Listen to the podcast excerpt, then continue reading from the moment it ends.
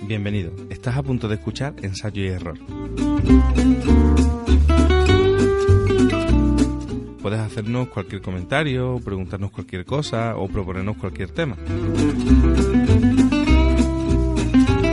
Estamos en Facebook como Ensayo y Error, en Twitter como arroba ensayo y error y además, si quieres ampliar los contenidos del podcast, puedes encontrar nuestro blog en ensayoyerror.blogspot.com.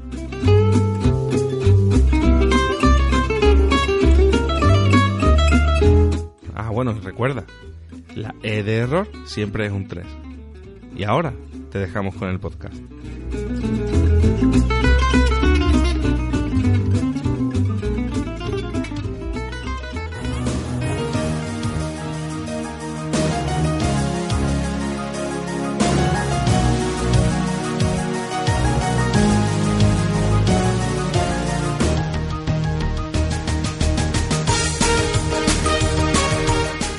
Bienvenido, bienvenida. Acabas de sintonizar, como siempre, ensayo y error.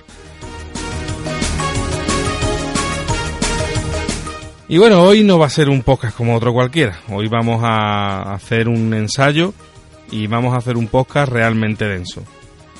Eh, quedáis avisados, pues, todos aquellos que no sois amantes de la teoría o que buscáis algo Fast and Furious, buscáis algo muy rápido, pues no, hoy vamos a filosofar y vamos a filosofar a base de bien. Y claro, para filosofar, pues evidentemente nos hace falta como mínimo un filósofo, pero nosotros hemos traído dos. Y los dos están pues en el mismo sitio, en Granville, Ohio. Está nuestro amigo Rayling. Rayling, ¿cómo estás? Pues muy bien, asándome de calor todavía y bueno, muy contento de volver a estar aquí. Muy bien, y junto a él está un auténtico experto en todo lo que no vale para absolutamente nada, que es justo lo que necesitamos en este podcast. El auténtico filósofo del Freakyverse, eh, nuestro amigo Germán. Germán, ¿cómo te encuentras? Muy bien, yo aquí también con Frank, pero como yo soy del trópico, no tengo calor. Muy bien, has adaptado a esa temperatura. tendrá. Sin problema hay que advertir también o advertirle a la gente que le guste Call of Duty que pueden salir decepcionados. Sí, nosotros tenemos nuestra tónica de insultar a un colectivo por podcast. Entonces, bueno, pues. Hoy les tocó a los dutienses. Exacto. Muy bien, pues con esto y un bizcocho vamos a empezar Ensayo y Error, un podcast como otro cualquiera.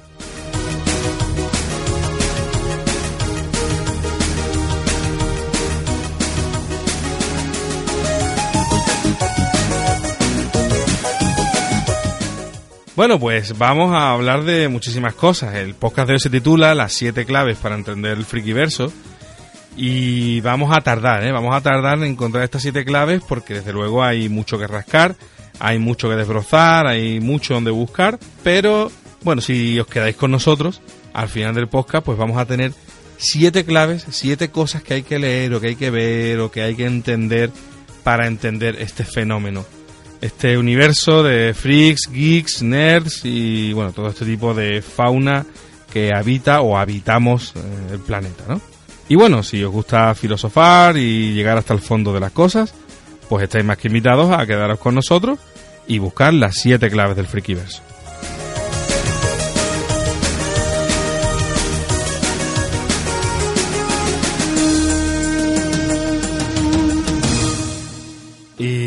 Vamos a empezar por lo primero. Aquí hay quien se estará preguntando, oye, pero ¿de qué me estáis hablando? Esto del frikiverso, los freaks, los geeks, los nerds, eh, ¿esto qué son? Bueno, pues son, como hemos dicho antes, adjetivos que describen un tipo de persona, un tipo de personalidad, y que pues los hemos importado, la verdad es que todos, desde el inglés, y por eso la gente anda un poco perdida, ¿no? Aquí se empieza a llamar a todo de todo y, la peña pues no tiene muy claro qué es cada cosa. Entonces, Germán, ¿tú tienes claro lo que es cada cosa? Sí, para mí siempre ha sido, o sea, para mí no es freaky porque freak en inglés denota que es algo que no es lo normal, ¿no? Entonces, para mí, ser geek o nerd o lo que sea siempre ha sido lo normal. Pero sí, las diferentes categorías siempre me... O sea, entiendo la diferencia, ¿no? Porque no es lo mismo un gótico que un furry, ¿no? De los que se visten así como Pikachu. De peluche, ¿no? Sí. sí. Nada que ver. Y entonces, Riley, las clasificaciones clásicas, que son geek y nerd, ¿en qué se diferencian una de otra? Bueno, pues un nerd sería lo que, lo que entenderíamos como empollón en la escuela, ¿no? Y el geek es una persona que está más interesada en, la tecnología. Ah, y, en la ciencia ficción, sí, una, eh, es un, abanico de, entre tecnología, ciencia ficción, que se separa un poco de la realidad actual, ¿no? Y el problema es que esas, esas terminologías no, no funcionaron en España. Siempre yo recuerdo que los raros, la gente rara, era gente que, que, no le interesaba el fútbol o el baloncesto o los coches o las motos. No, todos los que estamos aquí hoy, ¿no? Efectivamente. Y, y, éramos personas que estábamos interesados en otras cosas. Y yo creo que, Mm, son, son gente que están interesadas en el conocimiento, en la búsqueda de conocimiento. Tienen cierta curiosidad por saber más. Y claro, ahí se aglutinaban, en mi época, pues la gente que estaba interesada en los juegos de rol, pero a la vez tenían buenas notas, ¿no? Porque eran gente que, que les gustaba saber sobre historia, sobre literatura, sobre lo que fuera. Y, y esa gente no era la gente normal, ¿no? Eran personas extrañas, nos reconocíamos por la calle, eh, nos gustaba leer cómics, mm, a la vez de, leer eh, las obras de Alan Poe, ¿no? Teníamos intereses, intereses muy abiertos y bueno, yo creo que en, los 80 y en los 90 se aglutinaba los geeks y los freaks entraban dentro de una misma categoría que eran los raros, la gente que, que hacía cosas distintas a la norma, ¿no? Eh, la diferencia que de hoy en día hace 20 años, por ejemplo, es que la, cultura en masa, ¿no? lo que le llaman los estadounidenses el mainstream, eh, era mucho más amplia y pues se veían estas rarezas cada vez te enajenaban más. Pero cuando salió el internet, ¿no? Y se dio tanto tanto acceso en Estados Unidos que eh, creo que cuatro de cada cinco residencias en Estados Unidos tienen acceso a internet y todo esto. Pues toda esta gente eh, se aglutinó, ¿no? Y entonces la comunidad de uno de geeks, como nosotros, pueden estar en, cualquier sitio del mundo y hacemos grupo como quiera. Has dicho que se enajenaban. ¿A qué te refieres exactamente cuando dices se enajenaban? Sí, pues claro, que al ser, entre comillas, raro, pues la, la gente, entre comillas, normal, no te trataba bien, no, no te incluían en sus cosas porque no te veían como igual, ¿no? o que no tenías temas de conversación en común, por ahí, eso era el, síntoma menos violento, ¿no? Y ya por ahí el bullying y todo eso. Claro, a la vez te autoenajenabas, ¿no? Exacto. Se, se creaban esas comunidades exclusivas eh, en la que tus amigos eran gente que, que, te encontrabas en las tiendas de cómics, ¿no? Que en cierto modo no eras tan friki, ¿no? Eras como todo el mundo, tú querías estar con gente que se pareciera a ti, que le gustaran más o menos las mismas cosas que tú. Lo que pasa es que, claro, la cultura de la masa no entendía que pudiese haber otras narrativas, otras eh, otros intereses alternos que no era el fútbol, los coches y la farándula y todas esas cosas. Claro, el problema, el problema en el, al que nos enfrentamos ahora y una de las razones por las que estamos tratando este tema es que nosotros ya no somos la minoría, sino que esto se ha convertido en una cultura de masas. Y entonces, ¿qué es lo que pasa cuando se convierte esto en una cultura de masas? ¿no? Ahora sí es el mainstream, ¿no? Bueno, más que mainstream es un multiverso y ese es el primer término, yo creo que nuestros oyentes deben ir apuntando. Esta idea del multiverso que habla sobre una multiplicidad de realidades, ¿no? Que diferentes narrativas pueden coexistir en un espacio y no se tiene que poner una sobre la otra. Es así, de hecho nosotros, o al menos en, su mayoría en el contexto, pues eh, no sé si hispanohablante, en España seguro, y yo creo que también en muchos países de Latinoamérica, ¿no? Han hecho frente común y parece un poco distinto a, a cómo está el programa en Estados Unidos, ¿no? Es decir, eh, me parece que hay más diferencia entre un, por ejemplo, role player y un otaku en Estados Unidos que en España. O sea, en España parece que todo el mundo es un poco de todo. Este mm, autodenominado friki es un poco todo. Es un poco otaku, es un poco gamer, es un poco roleplayer, es un poco gótico o tiene una etapa gótica. Está todo aquí, ¿no? Eh, entremezclado. Y de hecho hacen frente común, se reconocen como iguales y hacen grupo, hacen piña.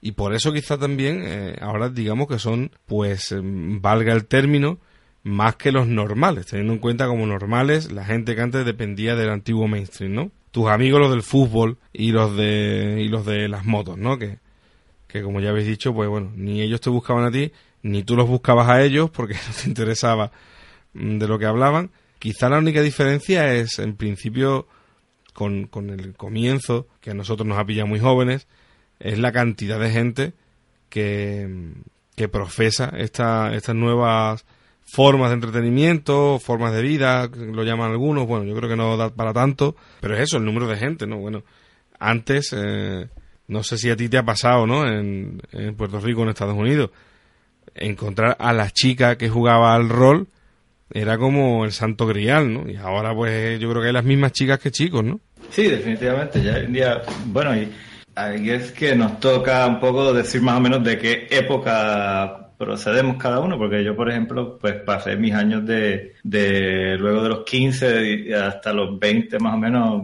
21, en los 90. Entonces ya se estaba empezando a ver un poco más el cruce entre el mainstream y el geekyverse o el freakyverso. Y, y también se estaba empezando a romper estas barreras de género, de ya no era tan eh, eh, raro ver eh, chicas que le interesaban esto, o gente que le interesaban los deportes, o, o el, ciertas actividades físicas, ¿no? Y, también las cosas de Dungeons and Dragons, y, pero, pero como quiera uno se agrupaba, ¿no?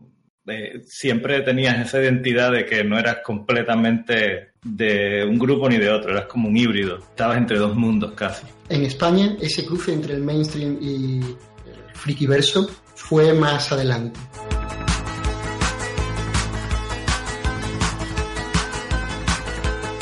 El tema ahora es que esto se ha convertido en la cultura popular. Todo el mundo ahora sabe un poquito, un poquito de anime, un poquito de rol, sabe un poquito, pero ese es el problema, no sabe un poquito de. No son expertos, no están interesados en una cosa, no, no hay esa curiosidad por el saber sino prácticamente es como el que, ver la, el que ve la vida pasar y no el que, ve, el que vive la vida. Sí, y tiene un aspecto consumerista también. Por supuesto, el, aspecto de consumista es fundamental. Yo lo llamo friki de plastilina, ¿no? Porque realmente no hay una sustancia, no hay consistencia en su argumentación o en lo que en lo que conocen, ¿no? Entonces pueden conocer, por ejemplo, Naruto, Pokémon o, Pokémon, claro, o, Bleach, pero ya no conocen más de la cultura manga, anime japonesa. Yo desde aquí, pues saludo a todos los que, todos los oyentes, os gusta un poquito de, cada cosa, es estupendo, ¿no? Pero por eso. saludamos, saludamos a los que juegan a Call of Duty y se creen gamer. Claro, sí, no, claro. Eh, saludamos a todos, ¿no?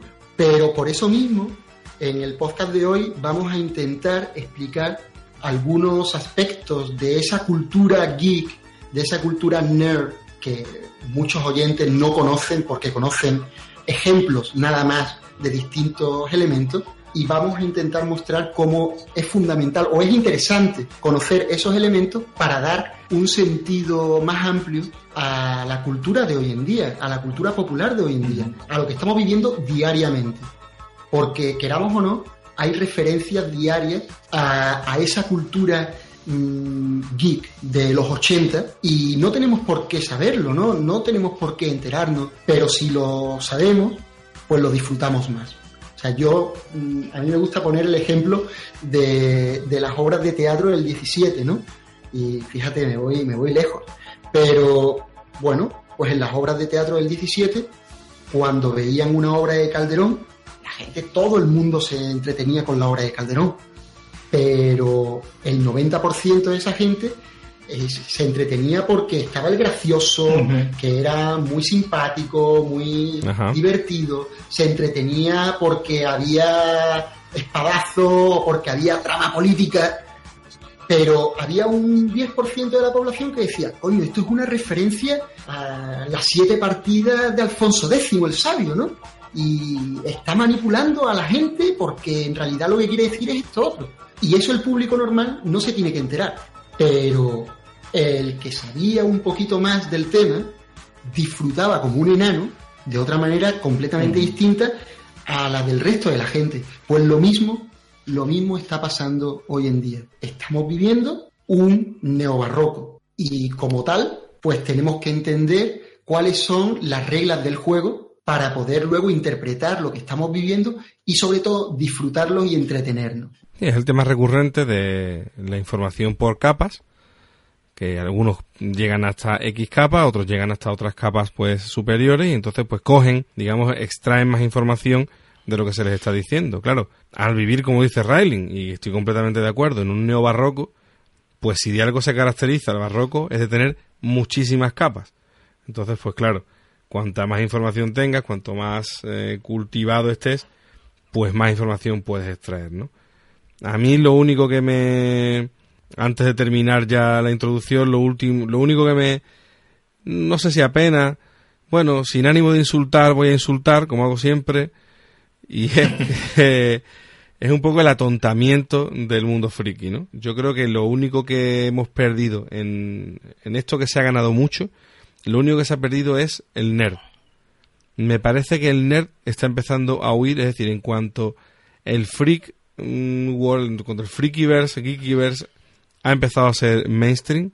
No sé si ha perdido al nerd o claro, al venir más gente, pues la cantidad de nerd, el porcentaje de nerd es menor, pero en definitiva yo recuerdo que a los que nos interesaba esto éramos todos pues los chavales que teníamos buenas notas y que destacábamos pues en, nuestros razonamientos y tal y cual, sin querer llamarme yo más listo que nadie, me lo estoy llamando, también os lo estoy llamando a vosotros y, seguramente a la mayoría de nuestros oyentes que, les interesa esto, ¿no? Pero, madre mía, eh, yo hasta hace poco me he estado juntando pues con chavalitos porque tengo una asociación juvenil y tal. Y no voy a decir que son tontos, todos, ni mucho menos, pero no son nerds. Hay un 1% de nerds ahora mismo en el, en el. ¿eh? Yo creo que más, bien es que hay más capas, ¿no? Entonces, para uno llegar a un nivel tan profundo como el que tú estás antes, por ejemplo, o sea, en las novelas de ciencia ficción en Estados Unidos, pues Asimov, Carl Sagan, eh, Robert Heinlein, ¿no? Había una docena, como mucho, Ursula K. Le Guin, y por ahí a lo mejor 12 nombres gigantes, ¿no? Todos muy fuertes. exacto. Hoy en día, si te pones a ver, hay cientos de escritores que están al mismo nivel que esa gente estaba en ese momento de su carrera, ¿no? Obviamente es difícil superar a un maestro cuando ya lleva décadas escribiendo, pero gente que está ahora mismo escribiendo como esta gente cuando empezó su carrera, hay muchos más. Entonces, para llegar a eso, a, esa, a esas gemas, ¿no? A esos puntos que de, ya sean novelas, películas, lo que sea, que te revientan el cerebro y tú te quedas ahí como pensando eh, como la, la, bolita de Mac, de las Macintosh, loading en lo que procesas todo lo que acabas de ver, hay que procesar mucho más material que antes porque, se, porque la producción es tanta que o te enfocas en, en un nicho en específico y te adentras ya sea por tema o por género, lo que sea, o tienes que eh, lidiar ¿no? con, con, una avalancha de contenido, ¿no? como lo decimos en Estados Unidos, de información básicamente enorme. Hay mucho que desbrozar, claro. Claro, y, lo que acaba de decir Germán es, eh, es, muy interesante, ha dado la clave, porque realmente el nerd disfruta enterándose de cosas nuevas. Y más que nada, yo creo que de la complejidad. Sin embargo, el frikiverso se ha convertido en algo muy simple, porque para ser una cultura de masas tienes que tener un buen marketing, tienes que, tiene que ser fácil de adquirir. Y es muy fácil de adquirir.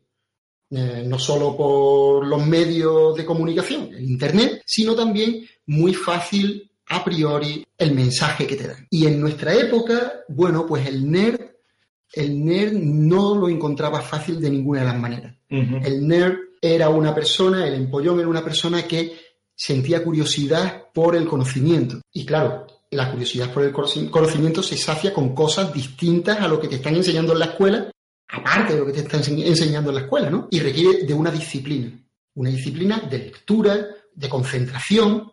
Cuando te lo dan todo mascado y fácil, esa disciplina no existe, no, no necesita fomentar esa disciplina, ya que está todo muy fácil y todo lo consigue rápidamente, etcétera. Yo recuerdo ir a, una sección perdida prácticamente, la Casa de la Cultura en mi ciudad, en Huelva, para encontrar eh, cierto, ciertas novelas gráficas, ¿no? Así es, no, no cómics, sino novelas gráficas. Y claro, menos mal que, mi amigo, mi amigo Bow, pues me dijo dónde están y tal, porque aquello era imposible de encontrar. Y había 12 o 13, ¿eh? no había más, ¿eh? Claro, y eso era como un tesoro, ¿no? Y claro, es todo el, proceso, ¿no? El proceso del viaje. Tú vas, buscas, no lo encuentras. Ahora con Internet es muy fácil. Ahora ya no hay viajes iniciáticos.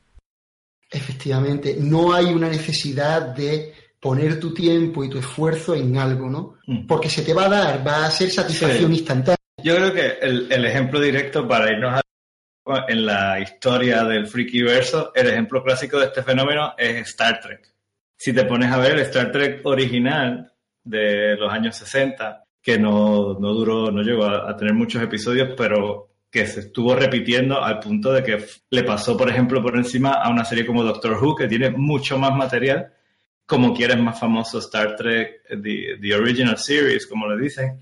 En, en, en ese principio capturaba el, el, espíritu de la época, ¿no? Eh, eh, las tensiones de la Guerra Fría, pero ya resueltas el espíritu de, exploración que, que, se, que se creó en la, pues, la guerra por supuestamente conquistar el espacio. todavía, que todavía no se enteraban cuán grande era, o sea que tampoco. Y ese es el punto, que luego empezó Star Trek, creó una generación de, de frikis y de geeks, fanáticos de Star Trek que se convirtieron en ingenieros, en escritores, en diferentes cosas, y esa fue su, inspiración, pero si observamos o analizamos el show desde un punto de vista de científico, ¿no? Porque es ciencia ficción, o sea, se, especula sobre el alcance que pueda tener la ciencia en cierto momento. Se dieron unos descubrimientos porque se hizo el show, ¿no? Porque esta gente se envolvió con la promesa del espacio a un nivel que le dedicaron su vida a eso, ¿no? Cambia un poco la realidad, ¿no? Ya se sabe cuáles son los problemas de, ir al espacio desde un punto de vista biológico, desde un punto de vista de ingeniería, se sabe el, más o menos el tamaño que tiene el universo, todo este tipo de cosas, nos llevan a Star Trek The Next Generation.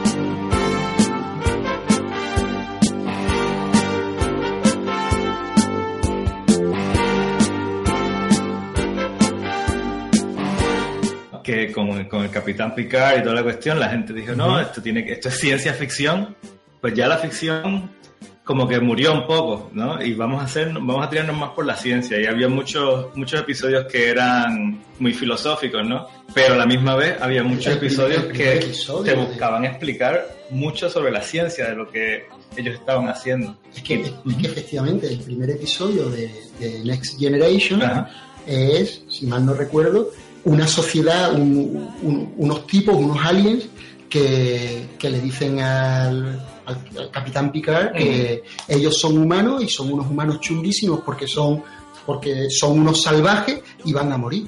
Y ahora eh, toda la tripulación y él pues tienen que demostrar que no y les ponen a prueba una prueba fabulosa, ¿no? Con unos aliens que están en un planeta y capturado. bueno, capturado, un alien que parece una, una medusa, ¿verdad? Y es, y es, maravilloso porque, porque es una vida tan extraterrestre que no se puede ni siquiera comunicar directamente con los humanos. Efectivamente. Y entonces ahí se ve si los humanos son salvajes o no son salvajes. Es de nuevo una reinterpretación de la realidad que se está viviendo en la época, pero a través de una, un disfraz de ciencia ficción. ¿no? Mucho más ciencia y menos ficción. Claro, mucho más un ensayo distópico, como hablábamos en el podcast anterior, ¿no? Que lo que viene a ser un, una serie de aventuras, ¿no? Sí. sí. Y luego de, de The Next Generation pasamos a Deep Space Nine.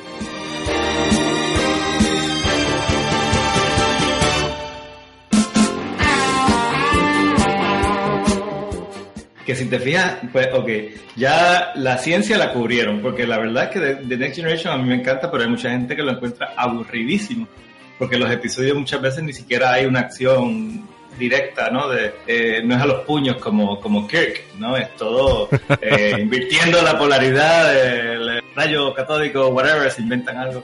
Lo único que era más preciso, el, el lenguaje era mucho más preciso que en el original, ¿no? Pasamos a Deep Space Nine, donde pues, como dije, ya le sacaron punta a la ficción, que fue de, eh, la serie original. Ya le sacaron punta a la ciencia. Pues ¿a qué le van a sacar punta ahora? A la narrativa, ¿no? Porque Deep Space Nine es una de las primeras series eh, de ciencia ficción de televisión que se convirtió en formato eh, largo, ¿no? Que, que los arcos de las historias duraban varios episodios, no era, se presentaba el problema y ya en una hora más tarde cuando se acababa el episodio estaba todo resuelto y no pasa nada, o si acaso dos episodios. Estaban las temporadas completas resolviendo ciertos problemas mayores, ¿no? Entonces ahí se expande más, que nada la, técnica narrativa de, la serie. Y siempre entre, entre Deep Space Nine y lo, último que tenemos ahora, que son las películas de J.J. Abrams, pues hay unos, hay unos intentos fallidos, ¿no? El, Voyager, que no lo vio nadie, no sé, no quiero decir nada malo porque no quiero cargarme la mitad de la audiencia los 15 que son de los 15 que quieren más que 7 pero eh, eh, no era no, no, no tuvo el mismo éxito que tuvieron ni, ni, Next Generation ni Deep Space Nine. ¿no? Y el otro, eh, Enterprise, que también pues fue interesante, pero fue un ejercicio más que nada, yo creo que de mantener la franquicia viva, era una cosa muy comercial y no tiene nada que ver. Vuelve, llegamos entonces a las películas de J.J. Abrams. Y las películas de J.J. Abrams son películas de Hollywood. Y de lo que estamos hablando ahora mismo, ¿no? Es, mucho más accesible, es mucho más entretenido desde sí, señor. Vende popcorn como loco. Las palomitas de maíz eh, se acaban, ¿no? De cuando... A mí me gusta sí, sí, pero no es Star Trek. Y no, es el punto, no son el punto culminante y el punto más profundo de la, de la franquicia, o sea, del, del universo de Star Trek. El único problema que tienen es el Trek, que en verdad son Star Wars, no son Star Trek. Totalmente. No puedo decir nada respecto. Especialmente, qué casualidad que es el mismo productor, director, ¿no? claro, ¿no? faltan los sables láser y poco más, ¿no? Pero bueno, la caverna de hielo con el Yeti la tenemos. igual que, el, fenómeno de en Star Wars pasó cuando se la dieron a Steven Spielberg, se convirtió en Indiana Jones. O sea que hay una entremezcla ahí de gigantes. Bueno, pero todo es por el bien del, del entretenimiento. Y ahí tenemos el problema, ¿no? Bueno, lo, que, queramos llamarlo, ¿no? No es un problema. No es ni siquiera una crisis, es más bien un conflicto. Sí, ahí, tenemos, ahí tenemos el conflicto. Tenemos toda una narrativa que es maravillosa, que está llena de elementos filosóficos eh, que nos pueden hacer pensar en nuestra propia existencia y en cómo actuamos en la vida, reducido a... A un nivel de hábitos, incluso sí, reducido a, lo que es, ¿no? Pues a pegar patadas eh, y, y, a una acción frenética en la que por durante dos horas el espectador está entretenido. A mí me recuerdan las películas de Star Trek al Too Fast, Too Furious, ¿no? o, por ejemplo, y, es que es gracioso. Que está bien, ¿eh? está bien, que no es que El problema es, lo mismo de la, con las obras de Calderón, ¿no? Que hay gente que las ve para entretenerse y ya, y se va para su casa y se pone a hacer la próxima cosa. Y en realidad es, es, una diversión en el sentido de que te desenfoca de la realidad, ¿no? Pero las obras de Calderón... Y hay gente que las ve para entonces adentrarse pero ahí está la crítica. Las obras de Calderón y otras muchas cosas de las que vamos a hablar hoy tienen un, un mensaje escondido o tienen, tienen otra forma de ver las cosas, ¿no? Y otra interpretación. y, si Star Trek, y si la Star Trek de J.J. Abrams tiene un mensaje escondido, entonces el tío es mejor que Calderón de la Barca, ¿eh? porque yo creo que nadie ha encontrado el mensaje todavía. claro, ese es el problema, que estas obras carecen de esencia, no, no, no tienen el juego con el lector, con el espectador. Ni siquiera con Benedict Cumberbatch se lo pudieron poner. Te metieron ahí a Siler, The Heroes y a, y a Sherlock Holmes y como quiera no hay misterio. Efectivamente. Totalmente. Todos de los actores más enigmáticos. Y a lo mejor por ahí es que va la cosa, ¿no? se puede ver como un ejemplo del, del, culto a los celebrities. Cuando los actores se pasan de ser buenos actores a ser actores que atraen más fans pero sin esencia, ¿no? Y son roles que no tienen dimensión. Sylar, por ejemplo, en la serie de Heroes era un personaje muy, muy profundo. Y lo mismo cualquier otra cosa que haya, que haya hecho Benedict Cumberbatch después que se graduó de, la high school o lo que sea. Sí, y, sin embargo, pues hace del personaje más emblemático de la serie Star Trek, ¿no? Que es Mr. Spock. Y, y no puede, no, no, no tiene ese nivel de complejidad. Es porque no tiene guion. no tiene guion, tú dime qué hace el tío. Sí, la culpa, la, no, la culpa no es de él. Pero de nuevo, la cara la pone muy bien, pero no tiene. Pero, ¿cuál es el, cuál es el, eh, el tema que, que, nos interesa aquí? Bueno, que es que los nerds, pues ven esto y dicen, pues vaya mierda. Y entonces van a otra cosa. Y ahora se van a las películas Dogma o se van a donde sea que se vayan, ¿no? Y entonces... A District 9. A District 9 o simplemente ningunean esta cultura de masas. ¿Por qué? Porque es una cultura que ha pasado de ser eh, algo rico y en conocimientos interesante y complejo, efectivamente, y complejo, para ser algo muy simple. Entonces, tú quieres, tú que entiendes que el mundo es complejo por naturaleza y que el ser humano es una máquina súper compleja, pues dice, pues no, no me interesa esto. Entonces va a otra cosa. Sí, pero no está perdido todo.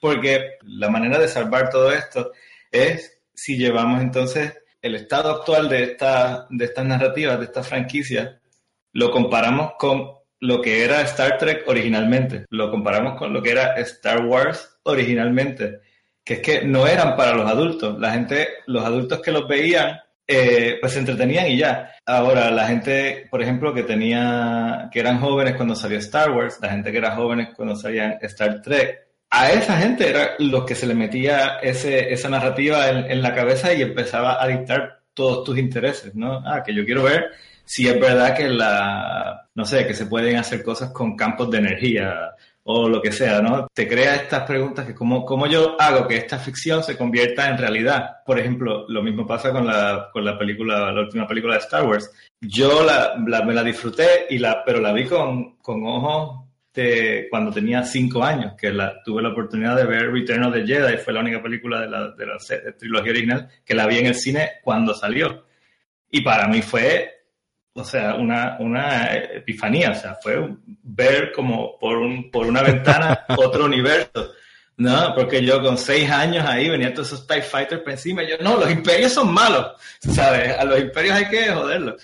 Y entonces ahí, eh, eh, no, hubo un despertar, ¿no?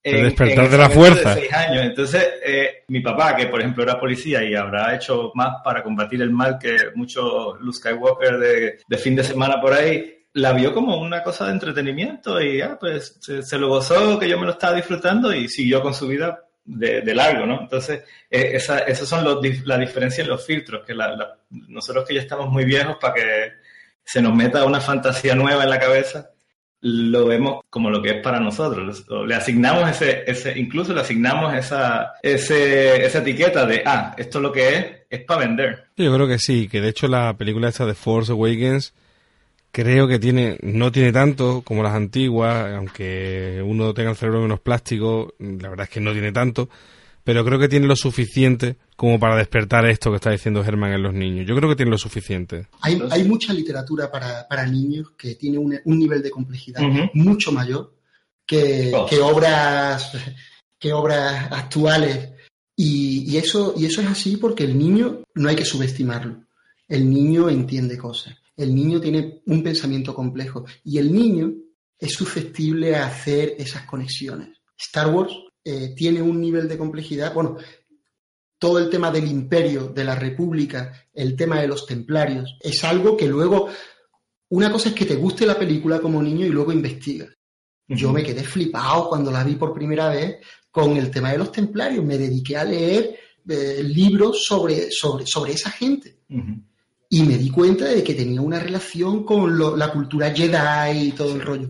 Al punto que han llegado a sugerir que los Ewoks son el Vietcong en la guerra de Vietnam. Entonces, ya sea, a la, crítica... Es que ese es el problema, que uno se ríe, pero si lo piensas y dices, coño, Son un montón de gente, más bajitos que el resto de los otros, contra un montón de gente blanca que no los entiende. O sea, tirándole piedra y palo. Al imperio más tecnológico y tecnocrático de la galaxia le ganaron con piedras, palos y dos o tres. o sea, es que ahí, ahí también, lo que pasa es que necesitamos otro podcast para esto. Esto también es subconsciente, ¿no? Eh, eh, el problema es que mucha gente se hace ingeniosa y muchos de ellos se hacen críticos literarios también y de cine. no, claro, claro. No, pero es que da lugar a una interpretación un poco más compleja.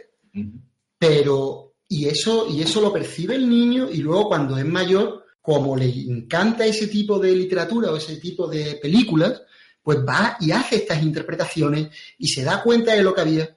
El problema es cuando tú tienes un texto en cualquier formato que no da lugar a interpretación. Ahí es cuando tenemos el problema. Por eso es, estamos hablando de, de esta cultura de masa que pierde el enfoque y directamente pues te da un mensaje facilito y sé feliz como una película. Los, textos enlatados. Eh, ya no recuerdo ni el nombre, la segunda película de Star, de Star Wars. El ataque de, los clones. El ataque de los clones. el ataque de los clones. De Star Wars solo hay cuatro películas, tío, ¿de qué estás hablando? Sí, por, esta, esta es una apócrifa. Sí, es como de Matrix, qué pena que solamente hicieron una. Claro, ¿no? O Indiana Jones, que son tres, ¿no? Efectivamente, efectivamente. Pues en este apócrifo que se llama El ataque de los clones. La segunda película apócrifa. la segunda película apócrifa, pues no sé si recordáis, espero que no, eh, porque eso será indicativo de que, de que habéis borrado de vuestra memoria. Pero bueno, pues si tenéis el, el, problema de recordar cosas, pues, pues, pues recordaréis que hay un momento en el que el conde Dooku, eh, ese personaje entrañable, pues, pues saca, Sí. Y recicla, más reciclado que, no sé. Sí, pues él saca un, holograma de la estrella de la muerte construyéndose, ¿no? Los planos de la estrella de la muerte. y, los, y los apaga inmediatamente. Y en ese momento digo yo, coño, esa es la estrella de la muerte. Y le digo a mi amigo que estaba al lado y, yo, ¿has visto la estrella? No te preocupes. No llegué a decirle a mi amigo, ¿has visto la estrella de la muerte? Cuando el conde dice, ay, que se me ha olvidado ponerlo de nuevo durante un minuto entero para que todo el mundo lo vea. Y se ve la estrella de muerte dando vueltas. y tú dices... Lo único que le falta es el, eh, una raya así roja, bien grande, la estrella de la muerte, marca Acme. claro, y en ese momento yo pensé, me están tratando como un gilipollas. Sí. y no me fui porque estaba mi amigo y estaba emocionado, ¿no? Pero si no me habría ido. Porque en ese, ese es un momento en el que pasas de estar emocionado, porque cuando somos personas ya más mayores, también nos emocionamos por las cosas. Seguimos teniendo, teniendo esa necesidad de, esa curiosidad. Seguimos teniendo emociones. Emociones, claro. Pero pasas de ese momento a un momento de, de desolación, ¿no? Porque eres parte de la masa de la masa que no conoce la estrella de la muerte y te lo tienen que poner durante un minuto, ¿no? Y tengo que intervenir en tu argumento para anotar algo, Frank, es que no es que te trataron como un gilipollas, es que eres un gilipollas, porque viste la primera de las, de las películas apócrifas y fuiste a ver la segunda. O sea... Entonces, bueno, pues ¿qué, qué espera, macho? O sea... No, no, yo, yo, no, yo no niego, yo no niego parte, parte de culpa, ¿no? Pero, o sea, bueno, tampoco me voy a llamar a mí la carnada completa. Sí, sí. Y desde aquí, igual que yo. También el argumento, también el argumento tuyo es fácil, ¿no? Si vas a hablar de cosas malas y ponen la segunda película apócrifa de Star Wars, no, bueno, yo es que desde aquí reto a cualquier director a que haga una película peor que la segunda película apócrifa de Star Wars. Sea, es lo, lo peor que se ha visto nunca.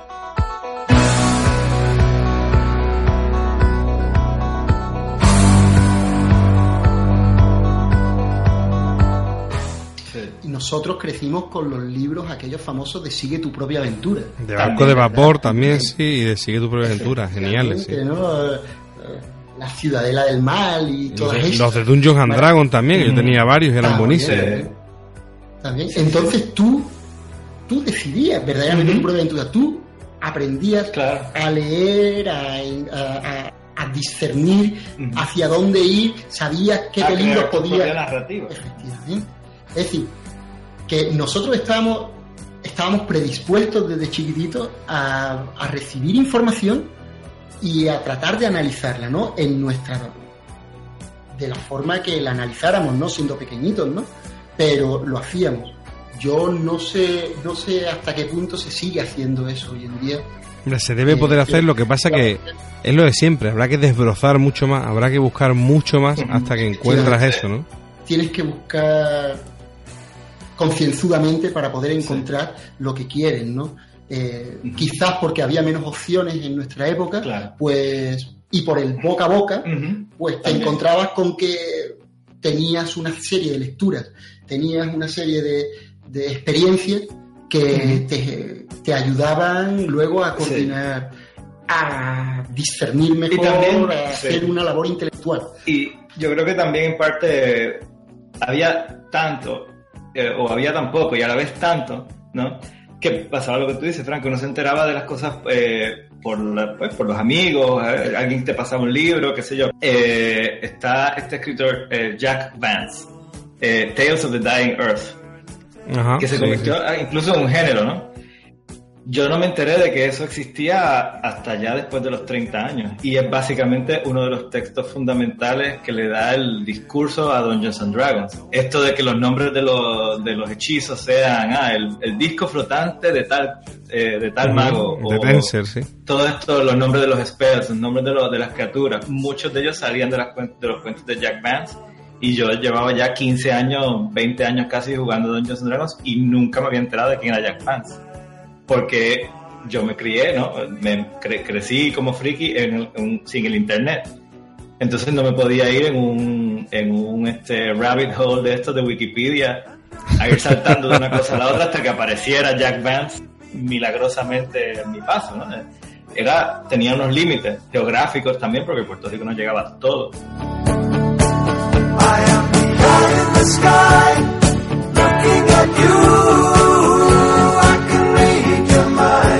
Y, es lo que pasa, que eh, para tú desarrollar un... O sea, se, toma casi una vida completa para tú desarrollar un catálogo completo de interno, ¿no? En tu propia mente de, lo que es el freaky verso. Pero eh, hace 30, 40 años atrás había no, no, era, no era tanto el material, entonces tú te llevabas la ilusión de que lo conocías todo, pero igual no lo conocías todo necesariamente. Y en, en, parte el, el, hecho de que ahora para que la ciencia sea buena, entre comillas, tiene que ser muy rebuscada, es parte de nosotros mismos también.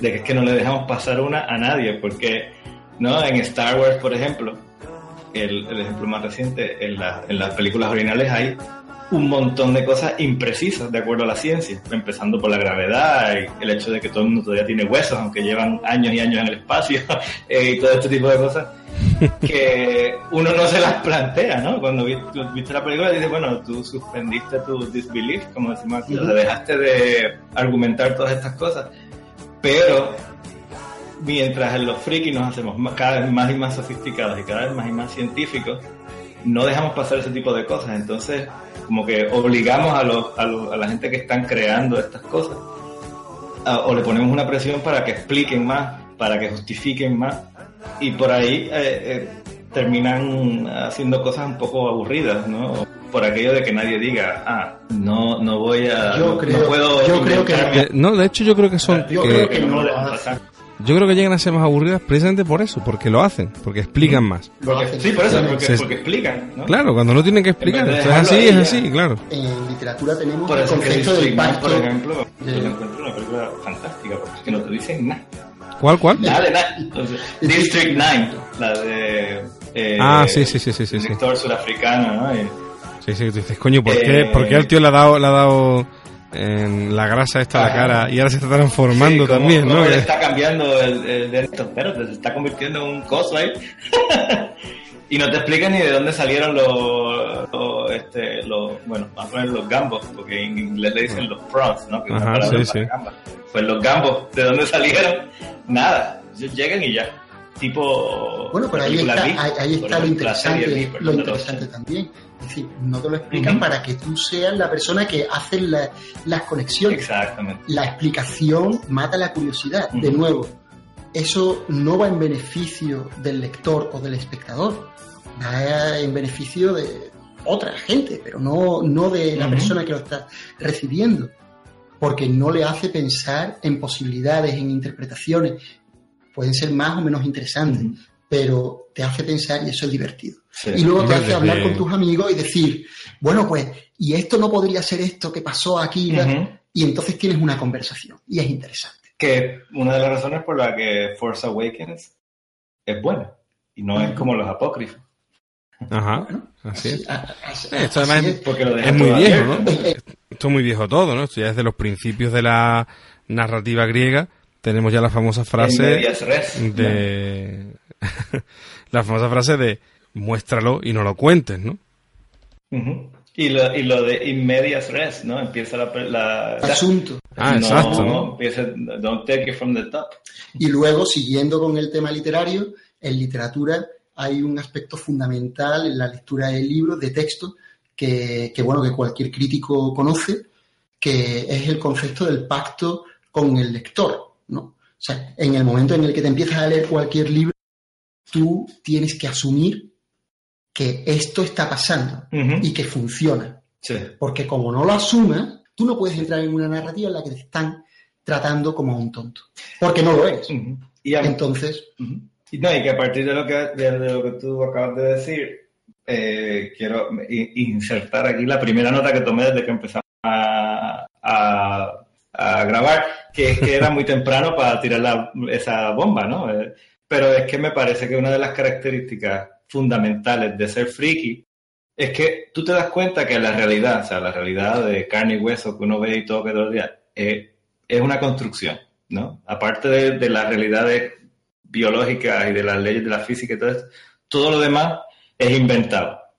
Así de que, eh, o sea, las clases sociales, el género, eh, las divisiones políticas, todo es inventado, todo eso lo inventó alguien, es, es, el resultado de la mente humana. Entonces, yo creo que los frikis todos nos damos cuenta de eso y decimos, bueno, pues si esas cosas que son inventadas rigen, controlan todo lo que nosotros hacemos, desde que nos levantamos por la mañana hasta que nos acostamos por la noche, ¿por qué no pueden, pueden estas otras narrativas que físicamente no son reales, pero que ideológicamente sí tienen una realidad, ¿por qué no pueden ser parte de la realidad? Y las incorporamos. Y para mí, pues por ejemplo, no es que yo sea que esté alucinando o nada para decir que Darth Vader es una persona real. Es que si te, si tú, primero que tú le dices a cualquier persona, eh, le pones cinco personas disfrazadas de diferentes personas y le preguntas cuál es Darth Vader, te dicen es este. O sea, Está clarísimo. Y, si puedes, puedes ir a, una tienda, yo quiero comprar un Darth Vader chiquito. Ah, ¿lo quieres de control remoto o de...? O sea, Darth Vader es parte de la realidad, o sea, quiera o no. Entonces, pasó de un, de un personaje ficticio en una proyección en una pantalla de cine a la realidad física de todos los días, porque mucha gente decidió que quería que eso fuese parte de su realidad. Es como el Quijote. Exacto, es, es justo lo que iba a decir. Pero es que nuestra realidad está formada por una serie de construcciones, como tú dices. Y lo interesante del freak, del freaky, de, los nerds, de los geeks, es que quieren incorporar esas otras realidades, como tú estabas eh, comentando, en su realidad personal. Y no importa que la realidad del otro exista. en mi realidad, en mi realidad, yo me junto con gente y hacemos comentarios en relación a esa realidad. Y es maravilloso. Y tenemos como ejemplo la primera y solo la primera temporada de Big Bang Theory. Así es, ¿no? El Big Bang Theory aparece y nos encontramos a una serie de personas de la, escuela graduada. En, eh, España esto se entiende poco, pero en América se, entiende, se entiende mucho más porque conocemos lo que significa hacer un doctorado. Hacer un doctorado es volverte loco no es como en España. En España yo creo que se tarda, se tarda mucho en la locura, pero sí, tienes que estar loco para empezar. Pero bueno, tienes que tener unos, principios de locura para luego o tienes que estar loco por estar loco. Pero, pero bueno, entonces tenemos a cuatro, cuatro personas en las que su vida es mm, vivir la academia, vivir la universidad, y luego tenemos una persona del exterior que, no, sabe nada de esto. Y claro, y la gente se ríe por los comentarios, ah, pero yo, yo veía esa serie y yo estaba terminando mi escuela graduada, mi, doctorado en aquella, en aquella época, pero yo lo veía simplemente porque era afín a mí, porque esas conversaciones las tenía yo constantemente con mi amigo y nos íbamos a jugar al ajedrez y luego a escribir nuestras tesis. Yo, por ejemplo, cuando estaba en escuela graduada, hacíamos, o sea, hacíamos chistes y todo de que esto debería ser una serie de televisión y si no fuera tan imbécil de quedarme en la universidad y me hubiese puesto a escribir guiones, a lo mejor se me hubiese dado a mí y no a esa gente. Claro. Pero bueno. Bueno, yo siempre decía, yo no decía lo de la serie de televisión, yo decía que estábamos en un zoológico. Pero bueno, que es lo mismo. Es lo mismo. Pero, Das cuenta que además la serie, el, el, punto importante de la serie es que la, el éxito mediático, porque la serie no solo ha tenido éxito entre los frikis, claro, ha tenido éxito en todo el mundo y Claro. el, el punto importante es Penny. Porque Penny es, como decíamos el otro día, que nosotros somos los humanos y también somos los zombies, Penny es los otros. Y, lo bonito de Penny es que el espectador, el espectador no friki se siente friki encarnado en Penny porque dentro de la normalidad tan absurda de la serie para las personas que no son friki, dentro de esa no- normalidad tan absurda, los anormales y los raros y los que pueden sentirse por una vez en la piel del friki sin ser friki son precisamente los que no son friki. Y lo interesante de la primera temporada es que Penny jamás se convierte en friki. Jamás se convierte, no hace el paso del otro, ¿no? Ajá, Es- claro, claro. Es un otro, como dice Levinas, radicalmente diferente. Sí. Entonces, ese otro radicalmente diferente, que es que no entiende, es esa figura del espectador no entendiendo y riéndose de no entender lo que Sí. está pasando. El problema es cuando Penny se vuelve friki. Y entonces ah, ahí estoy de ya, acuerdo. ya, ya- ya se va. Porque claro, eso pasa, claro que pasa. Pues si tú tienes un contacto, pero no pasa mucho porque la gente que tiene el contacto con ese friquismo no se queda para seguir teniendo el contacto. Huye despavorida. Entonces, los que se quedan sí se convierten en el otro. Algunas se casan con el friki, Sí, tengo que decir, Frank. sí, sí, es verdad. Pero, Como un friki casado con un análogo de Penny de la vida, de la vida real, te tengo que decir que sí se puede. Sí. Sueñen, chicos, sueñen. A mí, me- a mí me ha pasado igual, somos dos ejemplos de lo, de lo, de lo improbable. Pero, pero no, pero no he dicho que sea imposible, Sí, sí. simplemente, pero no es la norma. Por eso decía la primera temporada solo, ¿no? Porque unos ven Big Bang Theory porque son frikis y por fin hay una serie de frikis para frikis, y otros lo ven porque son el otro, que no entienden, pero que, pero que se ríen por la Ujú. absurdez del asunto. Pero es es que tan absurda, es que pero es lo absurdo la- es que no es absurdo. la absurdez del asunto es, es absurdo para unos, pero para Ujú. otros es la norma, ¿verdad? Sí. De nuevo, entramos en el tema de mi realidad, Ujú. mi realidad colisionando con la realidad del otro. Y, y bueno, ejemplos de esto pues se, se están teniendo hoy en día a montones, ¿verdad? Sí.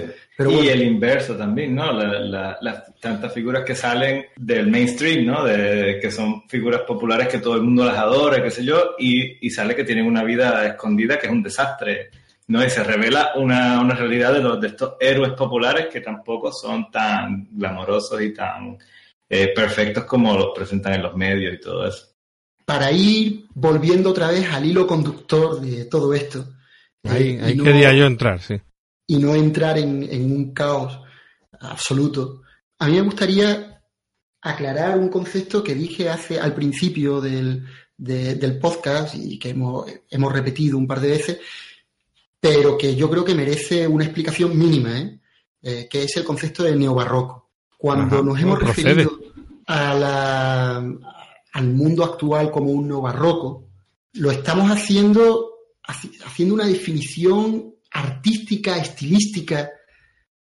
El concepto de barroco, y yo creo que todo el mundo sabe que, bueno, que, que vino el Renacimiento, después vino lo barroco, no el barroco, porque el barroco no es ningún periodo histórico, sino que es una característica artística. Entonces, vino lo barroco, ante la imposibilidad de, con- de conseguir hacer nada nuevo. Es decir, tenemos el Renacimiento, en el Renacimiento se descubren distintos, eh, distintas formas de expresar el arte y llega un momento en el que ya no se tiene para más. Y entonces llegamos a lo barroco. Lo barroco es, ostras, no tenemos nada más, pues a ver qué hacemos. Vamos a recuperar No tenemos nada más y hay un poco de escasez. es verdad. Y entonces vamos a recuperar lo anterior, lo clásico, y vamos a mezclar y a ver qué sale, ¿no? Porque no tenemos que inventar, de nuevo, mm, eh, invita- imitatio con variaciones, ¿no? La imitación con variación. Vamos a imitar variando y a ver qué sale. Y sale lo barroco. Es decir, un momento... Imitando y un poco superficialmente, ¿no? no era tan... En la arquitectura no se hacían todos los grabados en piedra, no se tallaba todo a un nivel, se pintaba, ¿no? Pero se simplifica, se simplifica, para a la vez genera una nueva complejidad. Efectivamente, porque no puedes ser complejo como en lo neoclásico, no puedes. Entonces tú tienes que simplificar aquello y al mezclarlo con otras cosas estás creando algo complejo nuevamente, ¿no? Bueno, pues tenemos lo barroco y tenemos luego el neobarroco en Latinoamérica, ¿verdad? Con Lezama Lima, que, que bueno, que vuelve otra vez a lo difícil, a lo complicado.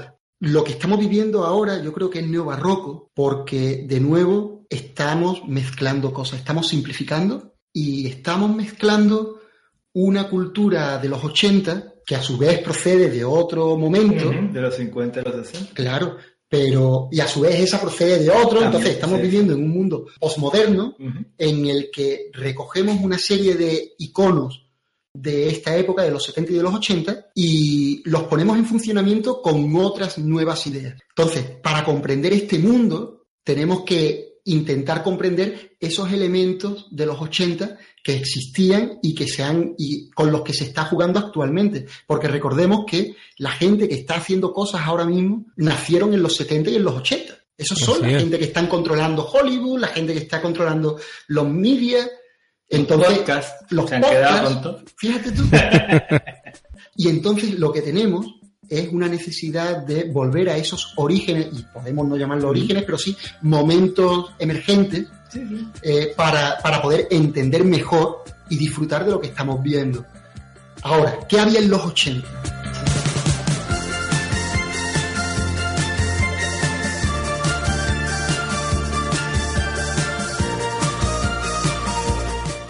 Pues llegaron los animes en los 80, eh, dio el boom el rol, los role playing games.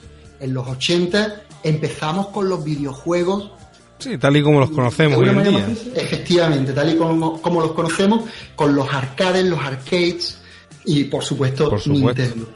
Y bueno, y tenemos literatura, tenemos la fundación que da vueltas por todos lados y seguimos con la ciencia ficción, tenemos Doctor Who, tenemos Star Trek, tenemos... Who de, los 60.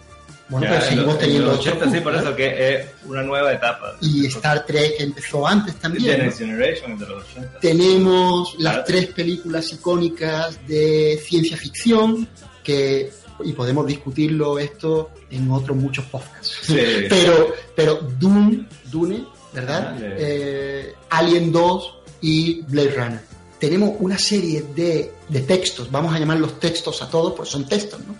Eh, una serie de textos que luego van a servir para crear Origen, ¿no? La película Origen, las películas de Harry Potter o la narrativa de Harry Potter y todas estas cosas que estamos viendo hoy en día bueno, pues están procediendo, proceden de, de, un momento anterior y es interesante saber un poquito de ese momento anterior, porque así lo vamos a disfrutar. De ese momento que además es, es, muy, muy grande y muy complejo, es decir, porque como siempre que ocurre esto, pues lo que tenemos ahora es la punta del iceberg y lo que tenemos que entender para entenderlo, pues es todo lo que hay debajo, ¿no?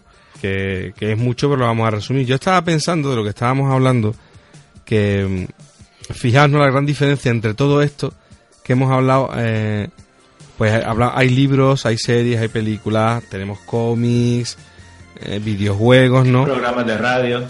Por ejemplo, la diferencia de todo esto con el otro apartado, porque hay como dos apartados en todo esto, uno es pequeñito pero tan potente como el otro, es que es la interactividad, ¿no? Entonces, a tenor de lo que decíamos antes, de que, ¿qué nos pasa al, al friki auténtico?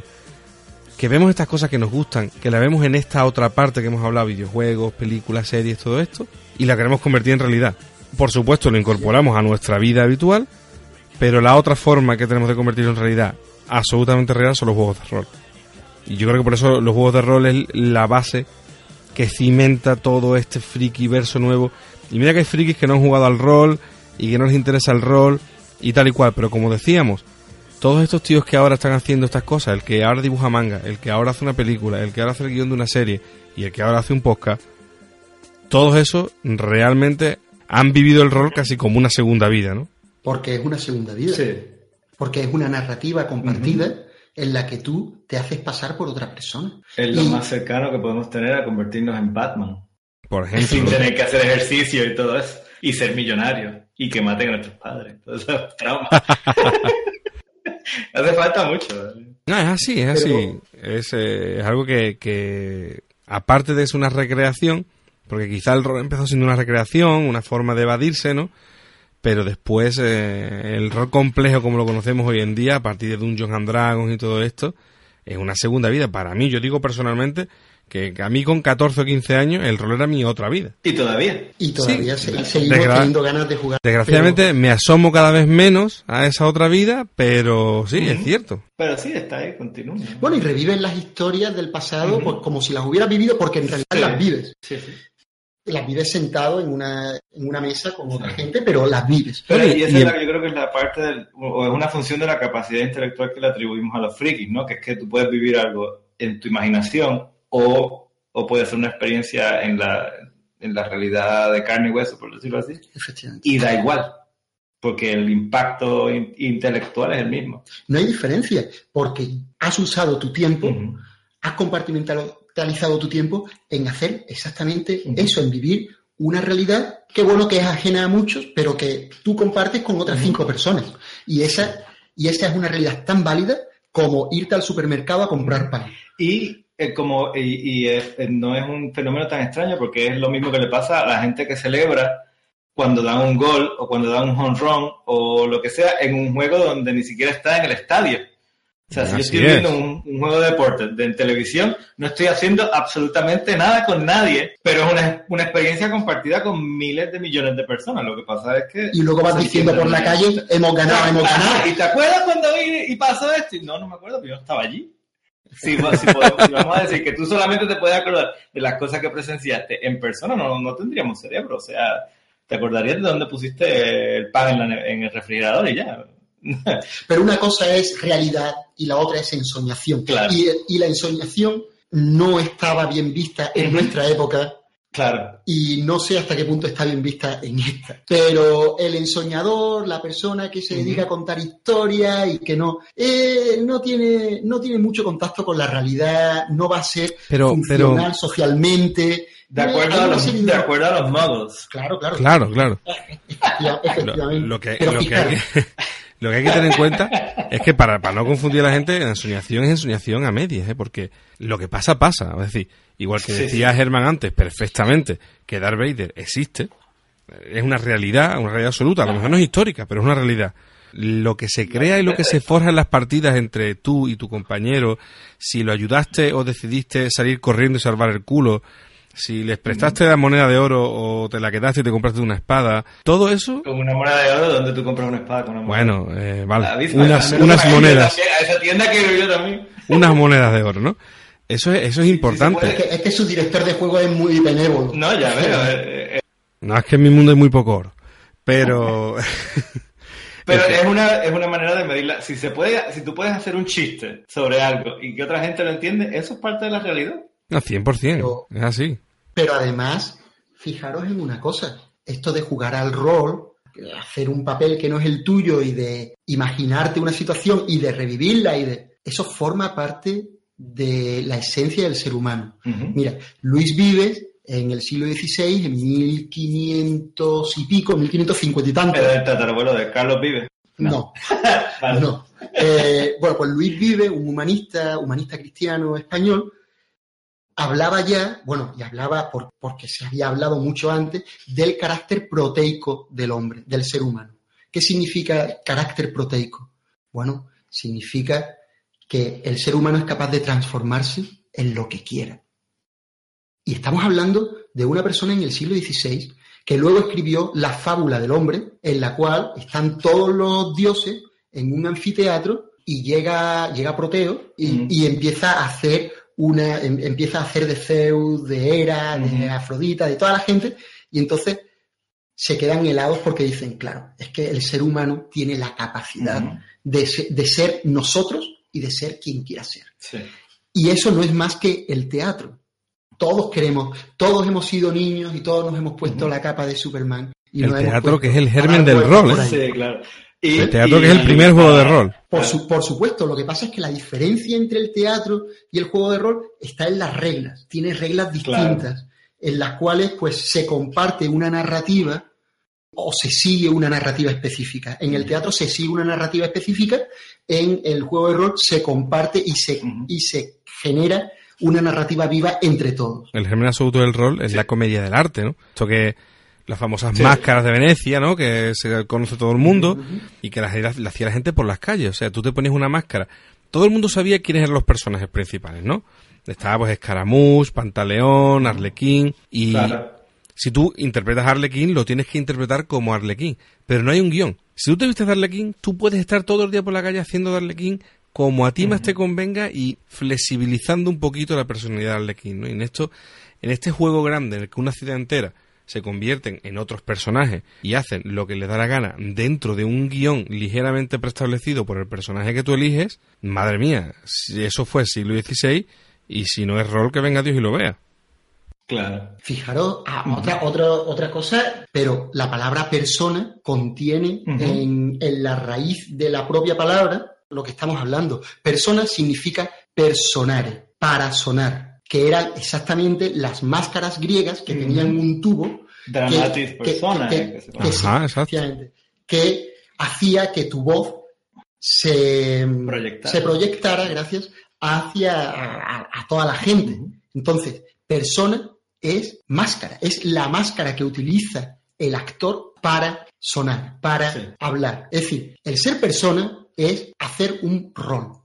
Hacer un rol en este juego que se llama la vida. Encarnar una identidad, ¿no? Efectivamente. Y bueno, y de hecho tenemos también, y volvemos a Calderón, el gran teatro del mundo, en el que te dice muy claramente que el mundo es un teatro y tú vives según un papel que, bueno, Calderón dice Dios te ha dado. Y entonces tú tienes que jugar ese papel lo mejor que pueda. Y hay normas para cada papel. Bueno, pues todo esto evoluciona. Evoluciona hacia el performance, por un lado, como ha dicho Germán hace un momento, y evoluciona hacia el roleplay, los juegos de rol, en el que se une eh, los juegos de estrategia, figuritas, con esta necesidad del ser humano por aparentar, por mm, cambiar de identidad, por asumir un nuevo papel que en el mundo real es imposible asumir, pero que en un mundo construido puedes asumir y puedes interactuar, puedes descubrir. Así es, ¿no? Una cosa que a mí además me gusta mucho de, esta teoría es eh, el gran salto del rol. Es una de las cosas eh, simpáticas, ¿no? Porque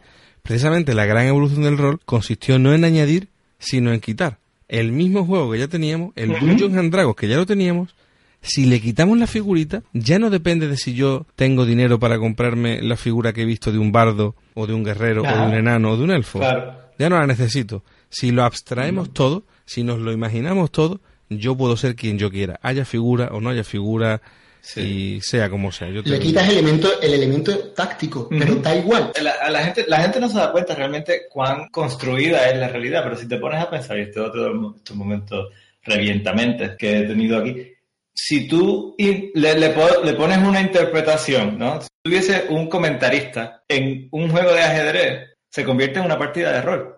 Totalmente. O sea, son, son personajes, tienes peones, tiene obispos, tiene la reina, tiene el Game of Thrones, macho. O sea, y si le pones ahí cinco o seis partidos a la misma vez, es Game of Thrones, pero... Y la música de fondo. exacto, la diferencia es que, se, que en, los juegos de interpretación, de rol, hay una interpretación que pues consiste en una narrativa que uno la va creando con sus compañeros, mientras que el juego de, de ajedrez es tan y tan y tan abstracto que solamente nos queda la regla el peón se puede, está limitado, se puede mover en ciertas direcciones. El, alfil.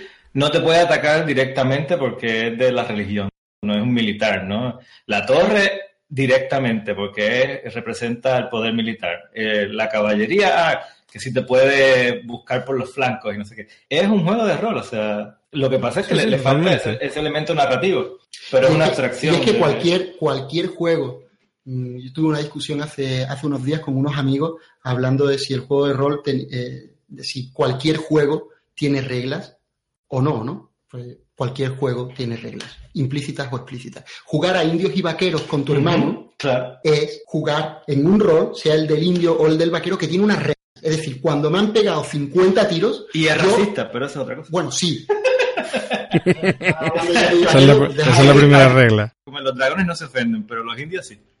Sí, sí, y siempre los indios morían, pobres. Pero da igual, ¿no? Cualquier ejemplo que podáis pensar tiene, tiene reglas. En el momento en el que tú reglas un comportamiento y además no es tu comportamiento, sino que tú estás emulando otro distinto, yo creo que estamos entrando en, los, en el terreno del juego de rol.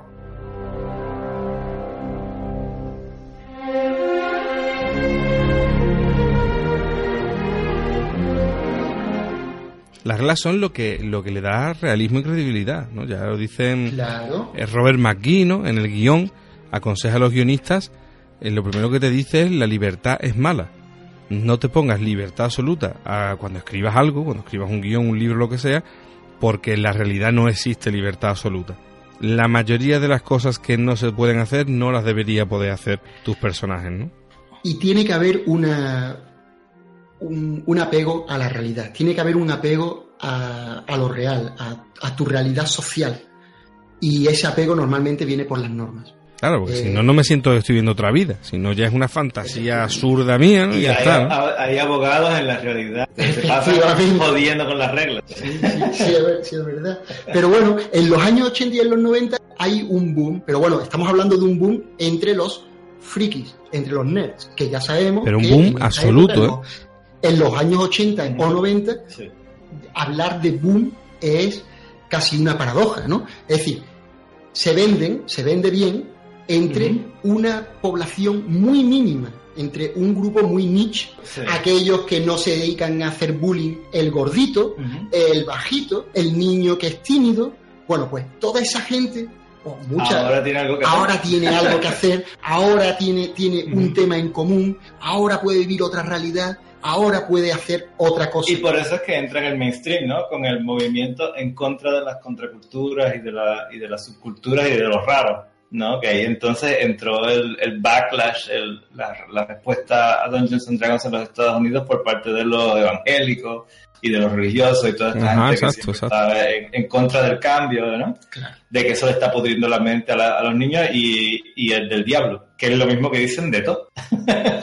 es el comodín que tiene. El diablo vale para todo. Sí. no, no sé si recordáis que en los 90 hubo un caso terrible que un niño mató a su familia en Madrid, creo que fue. Sí, pero ahí estamos mezclando. El que tú dices es el caso de los videojuegos, ¿no? El niño este que tú dices está... No, no, no, fue un juego se había inventado una, Sí, pero no fue, no fue su familia. No, no, no, ese no mató a su familia. Ese fue, ese fue el... Lo que iba por la calle, ¿no? Sí, ese además me lo conozco muy bien el, el, caso entero porque, bueno, he tenido discusiones de estos con mi familia, con mis amigos y hasta con mi perro, ¿no? El, sí, el, niño este que tú dices no era un niño ya, tenía 21 años. Además a mí eso me toca muy fuerte, ¿no? Porque me, porque a mí me jodió eh, la infancia, es decir, yo tuve que jugar rol a escondidas, ¿no? Porque claro, mi familia no se podía enterar de que yo jugaba al rol, ¿no? Y tengo una anécdota muy buena que te la voy a contar ahora, ¿no? Que, bueno, te la voy a contar ya que en este, en este, ahora te digo lo del caso este, pero en esta torbellino de si juegas al rol eres, eh, pues eso, acólito del demonio, aquí en, en Huelva se organiza una partida. todos somos acólitos del demonio. Que lo somos, lo somos, pero esto hay que poner este podcast al revés y entonces es una misa satánica. Bueno, el, el, caso, el caso es que eh, aquí se, se hizo una partida, fíjate que todo esto las, las coincidencias, ¿no? Una partida de rol en vivo de vampiro, que fíjate, justo ayer fue el 20 aniversario de esa primera partida de rol en vivo en Huelva y se celebró. O sea, los, los chavales han quedado. Yo no pude ir porque tuve que quedarme con mi hija, pero eh, quería haber ido. Y bueno, se celebró una partida, una, una partida, no, un, no sé, se tomaría unas copas o algo, ¿no? Ya somos viejos, ¿no? Pero era el, 20 aniversario de la partida en vivo en Huelva, ¿no? Y entonces en esa primera partida, supongo, supongo, que yo me, que yo me apunté, pues lo tenían los chavales muy bien hecho. Entonces, pues yo me apunté a la partida, pagué mi dinero para la partida y tal y cual, y me pidieron mis datos y eso, ¿no? Y yo, ¿cómo me lo iba a imaginar, no? Entonces, a, a una semana de jugarse la partida, pues vengo del instituto y mira, en mi casa había unas caras, tío. Yo no he visto nunca en mi vida esas caras de mis padres, tío. Y, oye, ¿qué pasa? No sé qué. Eh, ¿Qué pasa, no? Dime tú qué pasa. No, pues, mamá, ¿qué me dice? Y ya empieza a llorar me dice que estás en una sexta. Tío, ¿cómo? ¿Cómo? Y ahora, ¿esto qué es, no? Y ahora me dan una carta, ¿no? Y ahora en la carta, pues, no me acuerdo el nombre de mi personaje, ¿no? Pero ponía, en la carta fuera ponía Antonio Gómez, ¿no? Que es mi nombre. Y una vez te metías, pues era, en vez de Antonio Gómez ponía querido John, ¿no? Como yo me llamase, no me acuerdo del nombre. Y ahora empezaba, eh, tenemos el honor de invitarte a la Volderí, baño de sangre, que vamos a no sé qué, donde todos beberemos de la sangre de nuestros hermanos para unirnos en un, bueno, cosas de vampiros, ¿vale? Eso suena a lo que dicen en la misa antes del asunto. Sí, pues más o menos. Si no es por un cura católico, es una secta. no, claro. el cura también Todo es. lo que no es católico es secta. El cura también es una secta. Bueno, pues como iba diciendo, todo muy vampiresco, todo muy de sangre y de matar unas víctimas y de yo no sé qué, ¿no? Y pues imaginaos el impacto de eso en mi casa, bueno, tanto fue así que por más que yo expliqué y expliqué y expliqué que era un juego, mi padre me dijo que mm, la única condición para yo ir a jugar a ese juego es que él viniera conmigo. Es decir, él todo el tiempo detrás mía vigilándome, ¿no? Como os podéis imaginar. Bien porque nunca se puso. O sea, ¿llegó a jugar o No, no. simplemente estaba no, ahí? de- no, porque yo tenía 16. Chaperón. Yo tenía 16 años y como tú entenderás, yo 16 años. A la partida de rol no vi a ir con mi padre detrás todo el tiempo observándome para ser eh, el más mierda de toda la comunidad rolera del mundo, ¿no? Entonces no jugué, la- me perdí la primera partida, eh, que fue muy guapa y tal igual, y yo me la perdí. Ya jugué la segunda, que ya me encargué, yo conté la historia, bueno, aquella historia fue sonada, yo creo en Huelva todo el mundo que juega al rol sabe la historia del tío que no pudo jugar porque sus padres le cogieron la carta, ¿no? Y- Wow. Wow, notorio, o sea, una noticia Sí, sí, sí, sí. histórica. brutal, ¿no?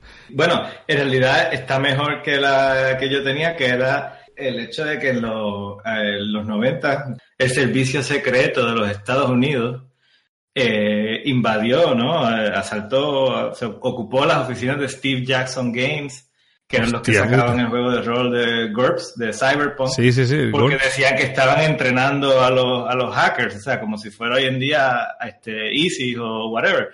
Ajá. Y, o sea, ¿en qué cabeza cabe que de un juego de rol, por tener este libro que habla sobre esas cosas, pero que eran temas que ya estaban más rebuscados que más que nada en la literatura y no sé qué, que esa gente y que estaba entre- entrenando hackers para que acabaran con el gobierno de los Estados Unidos, o sabe Dios qué Sí, se o sea, inventaron. siempre hay algún, alguno que está loco realmente, que, se, que en verdad el Claro. que está loco es el que manda, y entonces pues hace esta locura, ¿no?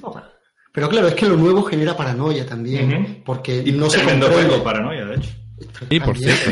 Ah, una cosa, una cosa, una cosa, una cosa. Antes de que, antes de que empiece, eh, te iba a decir que en esto del asesinato del rol famoso en España, es muy Ujú. gracioso porque el tipo, cuando lo entrevistan desde el principio, él te dice, no, no, sí, había unos manuales de rol en mi casa porque me los dejaron para que me los leyera, pero a mí no me gusta, eso es una porquería, eso no vale para nada. El juego que yo he hecho, que va de matar gente, es mucho mejor, ¿no? Entonces, bueno, el tipo dijo que no había jugado al rol nunca. El, tribu- el Tribunal Supremo del Estado Español, eh, que no sé cómo será en Estados Unidos el equivalente, pero vamos, lo más gordo que hay en jueces, desestimó, Lo mismo. exacto, desestimó que los juegos de rol tuvieran la culpa. Y la propia fiscalía dijo que lo de los juegos de rol no había tenido nada que ver. Bueno, pues todo eso no Pero se supo medios- hasta 10 años más tarde, porque los medios Ajá. era el juego de rol, el juego de rol y el juego de rol. Sí, sí. Como pasa con los videojuegos. Y luego, y, y luego también, claro, ves a gente disfrazada de vampiros por la calle a las 2 de, 2 de la mañana en tu ciudad y, y te puedes... Claro, O decir que de la película The Matrix tuvo la culpa del, del, del tiroteo que hubo en Columbine. O sea, Por ejemplo. Se puso un abrigo. Entonces ahora hay que prohibir los abrigos y las botas. Porque las pistolas no tienen nada que ver con el asunto. Claro, ese es el tema, ¿no? Si llevas la que pistola... más claro que ante el gallo. y, y el tipo que, que se puso a asesinar en el, en el cine, ¿te Ujú. acuerdas? Hace unos años, Porque no le gustó Batman. no, no, no, resulta que había, acaba de ver Old Boy. Ajá. ¿no? Yo vi Old Boy, es una película espectacular. Sí, tremendo. Y ahora no, no veas Old Boy porque Old Boy te vuelve. Sí. No, esto es como el que juega al te pa- leas Catcher in the yo a, mi, yo a mi Rye. padre traté de explicarle, de explicarle esto, mi padre es psicólogo, y bueno, pero, pero yo traté de explicarle, nunca me llegaron a prohibir a jugar a rol, eh, pero siempre tenía sus reservas, sobre todo mi padre. Y entonces yo le decía, mira, es que el que, el que ha matado mm, podría haber estado jugando a rol o podría haber estado jugando al parchís. ¿eh? Te como y cuento 20, pues te mato y, voy corriendo. Me hago, 20, pajas. Y vamos a ver cuánta gente ha muerto en partidos de fútbol versus cuánta gente ha muerto a causa de los dueños Andragos. O sea, que no me jodan. Sí, y bueno, y ahora que dices tu partido de fútbol, qué casualidad que solo se pega lo malo, ¿no? Es decir, qué, qué casualidad que yo me he visto todos los putos capítulos de Capitán Subasa y soy un paquete jugando al fútbol y, veo un old boy, ¿no? Y me voy a matar a, la gente. Joder, tío. Porque no tiene nada que ver con el hecho de que la, la, sociedad te ha deshumanizado como ser humano y que nadie te acepta y que no hay servicios sociales para la gente con problemas de salud mental, etcétera, etcétera. Pero es que, es que la ensoñación, el soñar despierto, siempre ha sido una amenaza. Pero cuando yo digo siempre, hablo en serio, siempre. La fábula está bien vista porque tiene un mensaje moral al final del texto y porque está claro que los animalitos no pueden hablar sin embargo, todo lo que no fuera fábula estaba prohibido desde la Iglesia Católica. Todo lo que no fuera fábula o fuera mitología. Entonces, por eso cuando yo os contaba el, cuentecito de Vives de la fábula del hombre, es fábula del hombre, porque tienes que dejar muy claro que esto es una fábula, querido. Porque si no lo dejas claro, ese texto nunca llega a la audiencia. Siempre ha habido gente que sueña despierto y siempre han sido problemáticos para el status quo, para la sociedad en la que viven. ¿Por qué? Porque piensan más allá de lo que se les está diciendo y tratan de buscar soluciones donde te dicen que no las hay. Entonces, eso de, soñar, eso de imaginar cosas, siempre ha sido una herramienta para el revolucionario y siempre ha sido una amenaza para el opresor. Y para, para, añadir aquí una anotación friki, que es un concepto que se explora mucho en la novela de The Moat in God's Eye, de Larry Niven y Joey Pornell, que desafortunadamente tiene el terrible nombre en español, La paja en el ojo de Dios. Pero bueno, así son las traducciones.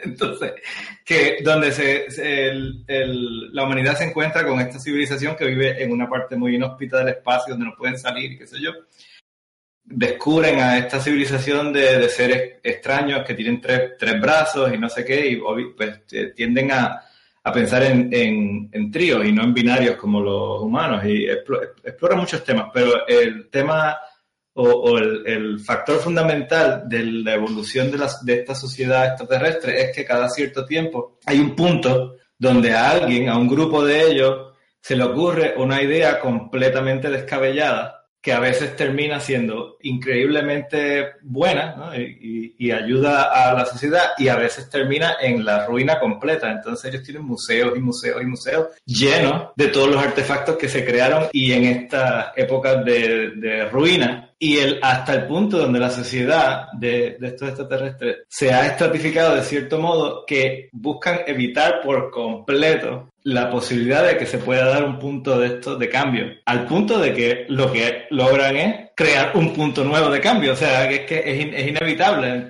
claro. Lo, que se puede modular es la reacción que tenemos como sociedad ante el cambio, ante lo nuevo, ante lo distinto. Ya sabéis, la, la paja en el ojo de Dios. Eh, Queda, queda confirmado que somos satánicos todos. Sí. Búsquela en su biblioteca, en su librería favorita. Illuminati confirme. Sí, solo está disponible en el círculo de la historia. Otra secta. Bueno, pues tenemos, tenemos varios juegos de rol, ¿verdad? Tenemos Gary eh, Gigax. Eh, Gary Gygax en inglés. Advanced Dungeons and Dragons, ¿no? Sí. Dragones y mazmorras. En, español. En el mundo. Sí, en español es Dragones y mazmorras y es calabozos y dragones. Acá del Atlántico le decían calabozos y dragones. Exacto, calabozos y pues dragones. Nosotros que somos minoría. Pero los libros eran en inglés. Yo, pues, yo ah, nunca los vi en español. Pues, pues tenemos, tenemos eso, ¿no? Dragones y mazmorras, que suele ser con el que la gente ha empezado. Sí. Empieza a jugar porque es una mitología muy vasta. Eh, eso de, pero es, muy medieval, medieval fantástico. Si te has leído El Señor de los Anillos, pues entonces pues ya tienes También Warhammer es un poco más moderno, ¿no? Para entrar, ¿no? Dungeons and Dragon es a los 80, principios de los 80. Sí, y Warhammer no es un juego de rol. No, no. Ah, pero hay un juego de rol de Warhammer, pero no es. Eh, son los dos puntos típicos, o sea, dos, puntos de entrada típicos para al, al frikiverso. Al, menos en la fantasía medieval sí son los dos puntos. Una de las siete puertas al frikiverso. Sí, sí, Tenemos este, ¿no? Que, es maravilloso y recordad la serie de televisión de dibujos animados, ¿verdad? De dragones y mazmorras.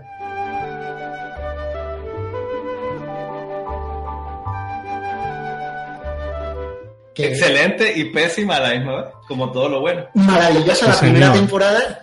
No hubo más, vamos a decir igual que Matrix, no hubo más de una, no hubo más de una temporada de Dragones y Mazmorras. También voy a decir una eh, cosa, eh, yo la serie la había visto siempre en español.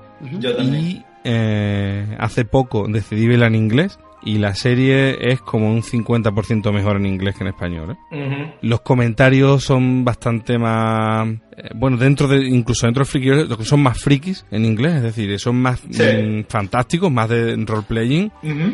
Y también parece un poco que la serie es más para niños en español y más para adolescentes en inglés, ¿no? Claro. Y aparte, ah, los riddles, los acertijos y las cositas suelen ser juegos de palabra en inglés que están pésimamente traducidos en castellano, ¿eh? También. Sí, otra anotación friki. Lo mismo pasa, pero al inverso, con la serie de los Silverhawks. No sé si la conocen. De, de, animación, ¿no? De esta gente que vive en otra galaxia supuestamente y son cibernéticos. Yo vivía obsesionada con los cibernéticos, entonces me tocaba eh, bastante yo la, yo la vi en español en televisión, no, mucho más compleja. Una traducción de, y, una, o sea, las voces, los chistes, el, humor, todo mucho más complejo y más adulto y más serio. Decidí alquilarla en inglés y no debía haberlo hecho. Bueno, pues entonces tenemos eh, ese punto de entrada en las aventuras medievales fantásticas, que es Dungeons and Dragons, en comprarte los dados que son dados extraños, ¿no? Porque tienen diferentes formas. No es el dado de 6 que utilizamos para, el, juego de la oca. Mi primer set de dados, tío, me sentía poderoso, ¿eh? Con mi primer, te lo digo en serio, ¿eh? Yo, yo todavía lo tengo. yo también. Si fuera un video podcast, lo cabe de enseñar. Eh, pues, está ahí en el altar, al lado de mi daga y de mi calavera que tengo y otras cosas. Sí, porque él no está en una secta. para nada y no tengo espadas en el armario tampoco. Bueno, en fin, córtate.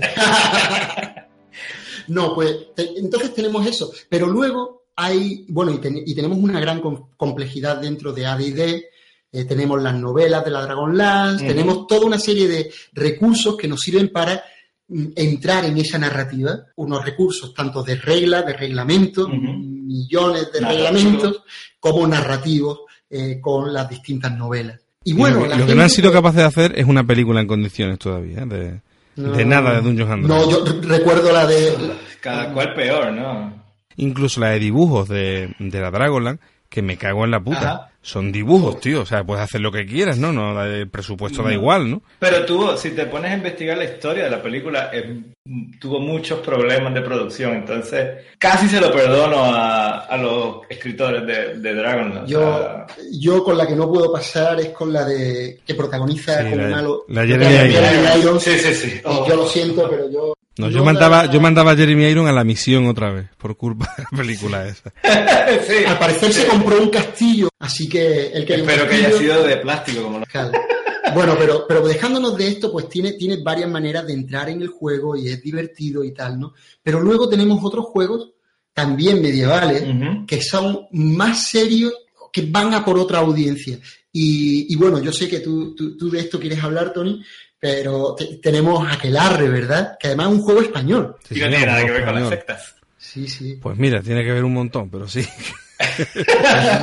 no, pues claro, como si no conociera yo el término. No sé si un juego eh, español, eh, a mí me gustaba mucho, eh, tenía ganas de hablar de, de, Aquelarre, porque es un juego interesante, ¿no? La mayoría de mitología que conocemos es nórdica, o viene un poco artúrica, y bueno, por supuesto la evolución de la, griega y romana que, pues está, está muy presente en el rol, ¿no?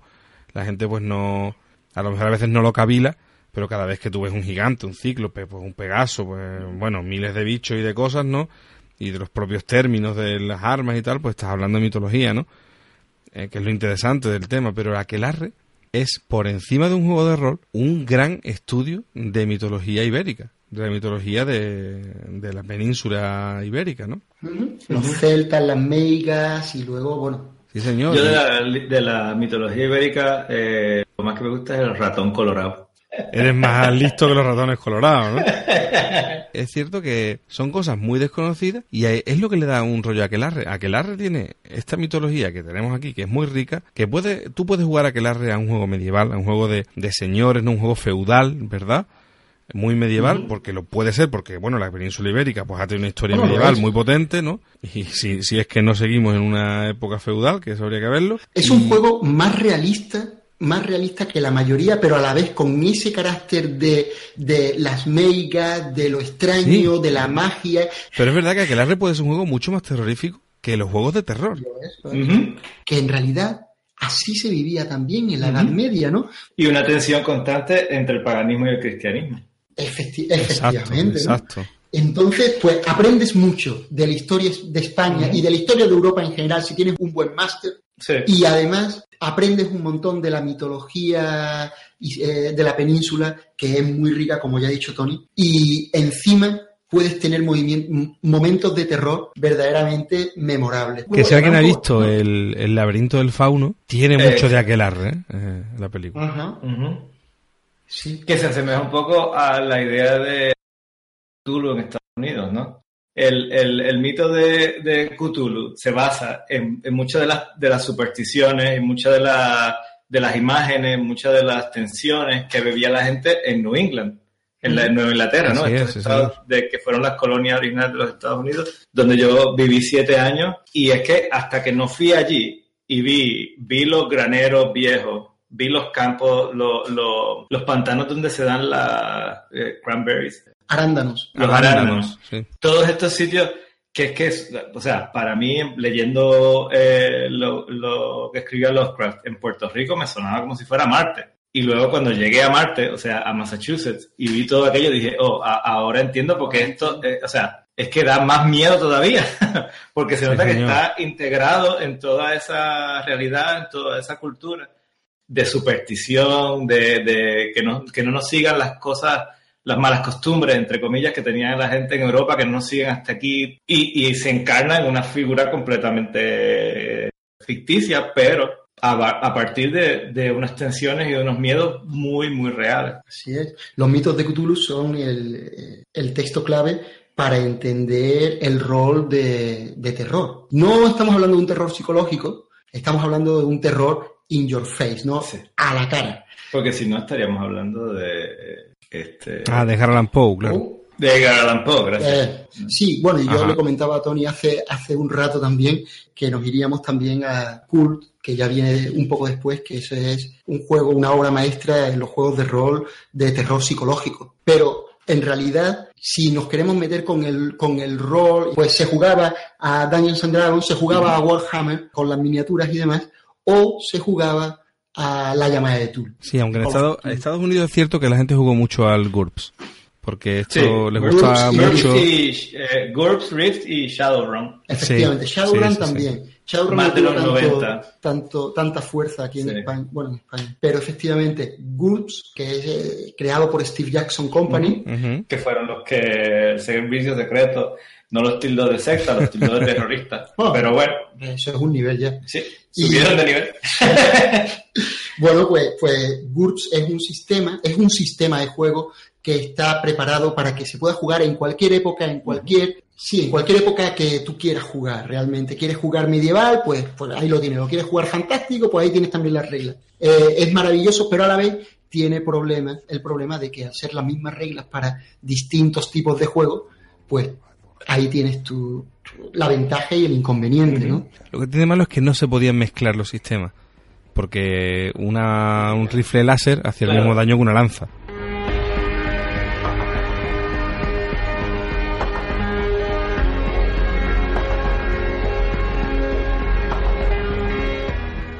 Eh, os recomendamos que leáis tanto a Edgar Allan Poe como a H.P. Lovecraft H.P. Eh, Lovecraft, que es el creador de los mitos de Tulu. Y, a Jack Van, que es el, creador es cierto. no acreditado de, Efectivamente. si, leéis las historias de este señor, ¿no? los relatos de, este señor de Lovecraft, os vais a dar cuenta de que el tipo era genial, ¿no? Y bueno, Pues, realmente su mitología merecía un juego de rol. Yo, yo me quedo con HP Lovecraft como si hoy vamos a hablar de las claves del Frikiverso ya yo creo que lo anunciaron. Yo me quedo con él como una de las claves para entender el Frikiverso. ¿no? Leerte a Lovecraft. Es, otra de las siete puertas del Es así, es así. Eh, después es entender muchas cosas. Vas a ver muchas cosas en serie, en películas, en anime, en tal. Y vas a decir, uy, esto huele a Lovecraft. Bueno, pues igual que hemos hablado de, de, lo medieval, de lo, de lo terrorífico en los años 20 y lo terrorífico más actual, con cool y demás. Bueno, pues ¿qué pasa con el futuro? Bueno, pues con el futuro tenemos, como ha dicho Germán hace un momento, Shadowrun. Shadowrun es la versión de D&D, pero en el futuro, en un futuro cibernético. Fantástica, fantástica. ¿eh? Star Wars y de Cyberpunk 2020. y luego tenemos efectivamente Cyberpunk, Cyberpunk 2020, 2020. Que fijaros, en la época yo compré ese libro en el 92 y fijaros lo que es 2020. A la vuelta de la esquina y todavía no podemos vivir fuera de nuestros cuerpos. bueno, no hemos, no llegado todavía. A lo mejor en estos cuatro años damos un empujón y llegamos a eso. Si legaliza la marihuana, en nada, en menos nada. en fin. Bueno, pues, pues, y esos juegos, esos juegos, mira, Shadowrun es un juego en el que metes a orcos, a trolls, es decir, toda la mitología medieval vas y la metes en el futuro con y con luces de neón, con, con hackers que se pero, pero muy Star Wars. Pero muy Star Wars. Los orcos no, no, viven todos juntos en una montaña y de vez en cuando arrasan un pueblo, no. Un orco va por la calle, se compra el periódico y tal. Mezclado, sí. Es la cantina, ¿no? De Star Wars. Sí, efectivamente.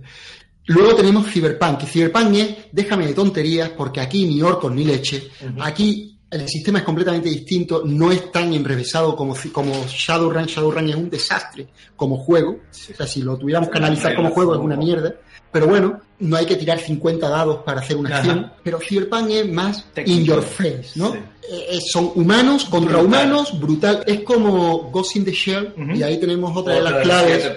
Eh, sí, señor. pero esto es anime y hablaremos, pero es estilo Ghost in the Shell en los 90, maravilloso. En realidad es estilo Neuromancer, otra anotación friki. El, la novela de Neuromancer de de Gibson y eh, Snow Crash de Neil Stephenson, que son dos novelas que fundaron el género de cyberpunk. pues ya sabéis que tenéis lectura pendiente y, bueno, y tenemos cubiertos todos los frentes, ¿no? Con estos tres, cuatro juegos y a partir de ahí empezaron a salir juegos, cada uno pues con un sistema distinto, salió el de Star Wars, salió el de la leyenda de los, cinco anillos. Me encanta la leyenda de los cinco anillos. ¿eh? Maravilloso, porque claro, juegas en un mundo asiático, juegas en un mundo completamente distinto, salió Séptimo Mar para jugarlo en Europa, en fin, nadie le interesó Séptimo Mar. Y tenemos El Señor de los Anillos también, muy desafortunado. era una nunca lo entendí, era una simplificación de Rolemaster que ya existía y en vez de hacerlo, pues, pues no sé, como Rolemaster, que era a mí un juego que me pues gustaba, aunque era un poco cansino, lo de las tablas y tal, pero Rolemaster me gustaba,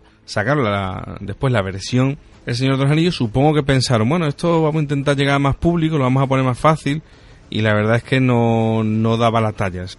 El problema es que podías, para jugar al Señor de los Anillos, jugabas a D&D. Que pasó, por ejemplo, en mi caso, que yo tenía un grupo de gente, jugaban al Señor de los Anillos, yo jugaba a Advanced Dungeons and Dragons, y cuando les presenté el sistema, les arbitré un, o sea, les narré un par de partidas, pues abandonaron todos el Señor de los Anillos, ¿no? Obviamente. Y luego tenemos efectivamente RuneQuest y Rolemaster si es que quería jugar algo de la antigüedad clásica. Maravilloso. Y, bastante complejo a nivel de, reglas. Pero después de eso llegó el año 2000 y con el año 2000, bueno, incluso un poco antes, eh, llega el concepto de rol narrativo, ¿verdad? De esto Tony sabe bastante.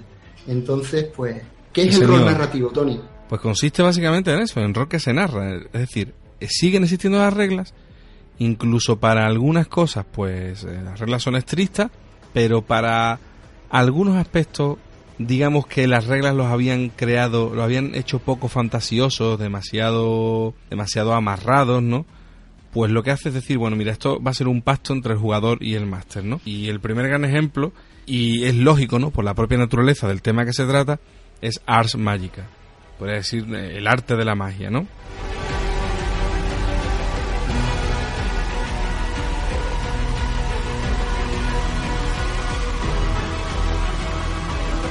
Ars Magica es un juego donde la magia es narrada.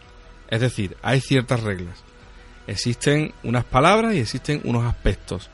Y entonces, pues están eh, el, mago, en este caso, pues tiene, por ejemplo, la palabra crear, pues vale para crear cosas, evidentemente, ¿no? Entonces tiene pues muchos otros aspectos, tiene fuego, luz, agua, alma, lo que sea.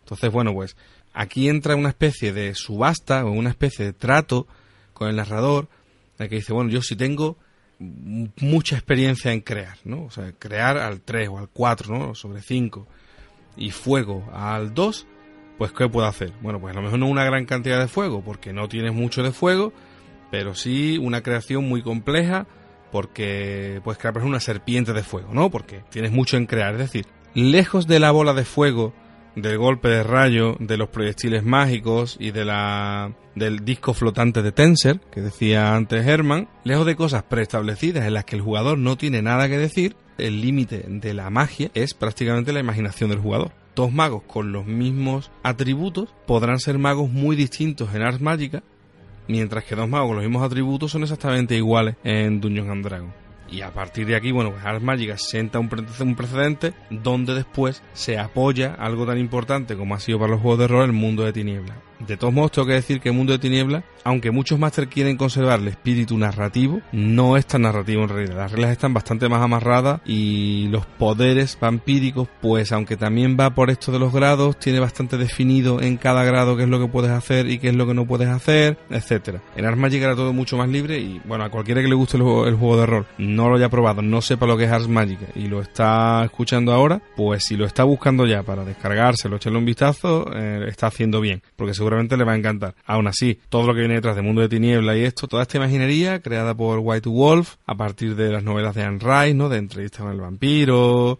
que por cierto una gran película, supongo que la habréis visto todo el mundo, pero bueno, como los frikis nuevos, hay muchas películas habéis perdido, si os gusta esto de los vampiros y tal igual, dejad un poco Crepúsculo y bajaos entrevista con el vampiro que vais a flipar en colores, ¿no? Pues a partir de todo este mundo se crea el mundo de tinieblas, están vampiros la mascarada, eh, Hombre Lobo, El Apocalipsis, está Changeling, que va de hadas, Mago, bueno, son todos muy recomendables, están todos muy bien, a mí me gusta mucho, pero el germen es Ars Magica y creo que Ars Magica, sin pertenecer al mundo de tiniebla, creo que es mi preferido porque le da una dimensión a la magia, pues como nunca antes se le había dado a los juegos de rol, ¿no? Efectivamente, además puedes hacer en realidad lo que quieras mm, con las reglas de Ars Magica, pero mm, no es tan problemático a la hora de tirar dados, no como, como claro vampiro y, demás.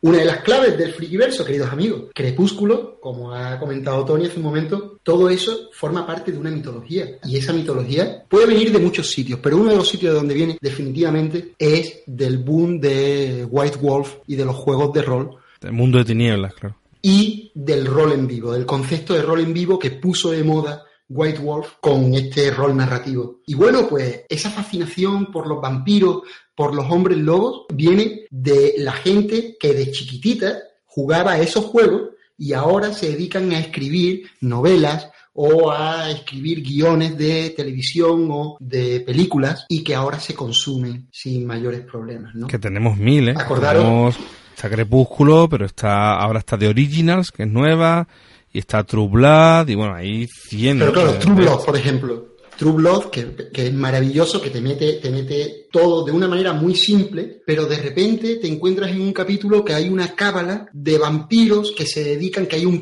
un inquisidor de vampiros, y es la misma estructura que el Mundo de Tinieblas. El Mundo de Tinieblas, claro. El Mundo de Tinieblas. Pero claro, te lo dejan entrever. ¿No creéis que eso es un guiño hacia aquellos que conocemos todo ese mundillo? Por supuesto que lo es.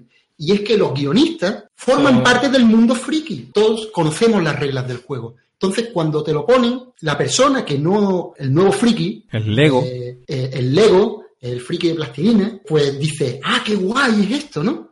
Pero la persona que, el nerd, sabe perfectamente de dónde viene y además lo agradece. Y lo disfruta. Podría no ponerlo lo disfruta y lo agradece y luego dice, mierda, ¿por qué no siguen por ahí? Porque las luchas entre clanes, las cábalas, las organizaciones, eso era lo interesante, ¿verdad? Y no siguen por ahí, y no siguen por ahí porque ahí pierden a la, a la gente. A la audiencia de. Ahí complican las cosas. La complican o la hacen demasiado rara, o sea, demasiado divergente, demasiado gamberra, por decirlo así. Y entonces pierden, pierden audiencia. Y lo importante es tener audiencia. Entonces, pues, Lamentablemente. tenemos eso. Por eso estas son claves para divertirte con este tipo de cosas, ¿no? Y entenderlas un poquito mejor. Y bueno, True Blood es una soft porn completa, pero a la vez te mete estos elementos mitológicos que hacen que enganche a la población. Pero hay que ver que la televisión no, siempre lo saca mal, porque por ejemplo la serie Dark Shadows de vampiros, ¿no? Donde se hizo Vincent Price ahí súper famoso y toda la cuestión. La película de Johnny Depp no tan buena como lo podría ser, pero es un reconocimiento a, a esa cultura porque, anterior, exacto. porque estamos hablando de una subcultura, una subcultura que no era masiva, no era trending, pero que existía. Entonces, ¿cómo convives con esa subcultura? Y que muchas veces se silenciaba, ¿no? Porque además, y a eso voy, ¿no? Porque todo esto viene del concepto de centro y periferia, ¿no? El centro es mainstream, la periferia trata de sobrevivir. ¿Y cuál es el objetivo de la periferia, de lo periférico? Ser el centro y controlar. En el momento en el que la periferia toma posesión del centro, hay unos, unos nuevos elementos periféricos. Entonces, la periferia eran pues mi amigo Tony tratando de jugar rol y su padre diciéndole que tenía que ir. Eh, mi amigo Germán con las espadas y las dagas al lado de al lado de sus dados de rol. Y mi papá policía diciendo que soy ilegal. Mi madre llamándome llamándome que Julio César llamaba por el teléfono, ¿verdad? y así tan normal. Y yo, muy bien, muy bien. Pues Alejandro Magno al aparato, ¿verdad? O como lo decía el papá de un amigo de nosotros al, juego de Dungeons and Dragons, nos decía que estábamos jugando al G.I. Joe porque era lo más lo más cercano, ¿no? El, en su mente. punto de, en su mente lo más cercano era que estábamos jugando con figuras de acción, con un juguete, no creando una historia. Claro. Y entonces eso, esa periferia, esa periferia siempre amenaza el centro. Entonces hay maneras de combatirlo, hay maneras de, lidiar con ella, pero en el momento en el que el centro empieza a incorporarla y a eliminar la complejidad, le quita lo esencial, pero, pero las hace propias. Y entonces los nerds tienen que buscar una nueva periferia para poder seguir eh, indagando, ¿verdad? Quizás así se, se, comprenda un poquito mejor cómo funciona el proceso. Sí, y, por qué hemos llegado a hemos Por ejemplo, o sea, cuando ya, los, ya los trekkies son mainstream, pues empiezan los gamers. Y ahora que los gamers son mainstream, pues ahora la, el cosplay. Efectivamente. Y ahora que el cosplay es casi mainstream, pues vienen los Pokémon. siempre y, hay, y, porque los Pokémon están siendo mainstream. Sí, exacto, exacto. Que, que siempre hay, siempre va a haber algo nuevo de la periferia. Son como como asteroides de, que están en la periferia del sistema solar y quieren entrar a, y hacer un impacto en la cultura. De hecho, el ejemplo es muy bueno. Son asteroides que los conocen alguna gente, alguna gente conoce ese asteroide, muy poquita, y según se acerca al centro del sistema solar, más y más gente va poniendo su vista en ese asteroide. Y le ponemos nombre, por fin. Claro, le ponemos tutatis y nos vamos a la mierda. Lo categorizamos y... ya lo controlamos. Un ejemplo lo controla. Un ejemplo muy bueno de esto y para avanzar de la periferia y, en lo mainstream eh, lo tenemos en el mundo de los videojuegos, ¿no? que por supuesto es muy importante.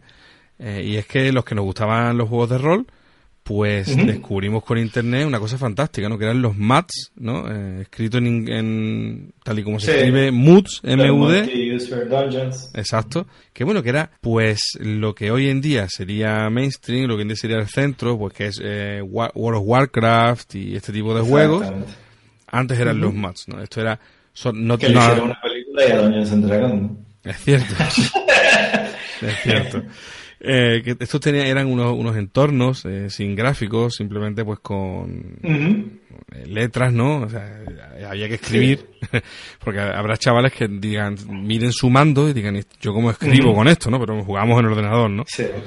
Empiecen buscando en internet el término DOS. Por ahí sigue. Sí, por, ejemplo, ¿no? y, y entonces, pues, oye, era, era bastante entretenido, ¿no? Esto se basa en bueno, unas letritas ahí, te dicen dónde estás, tú vas escribiendo, pues me voy al norte, me voy al sur, hago tal, hago cual, ¿no?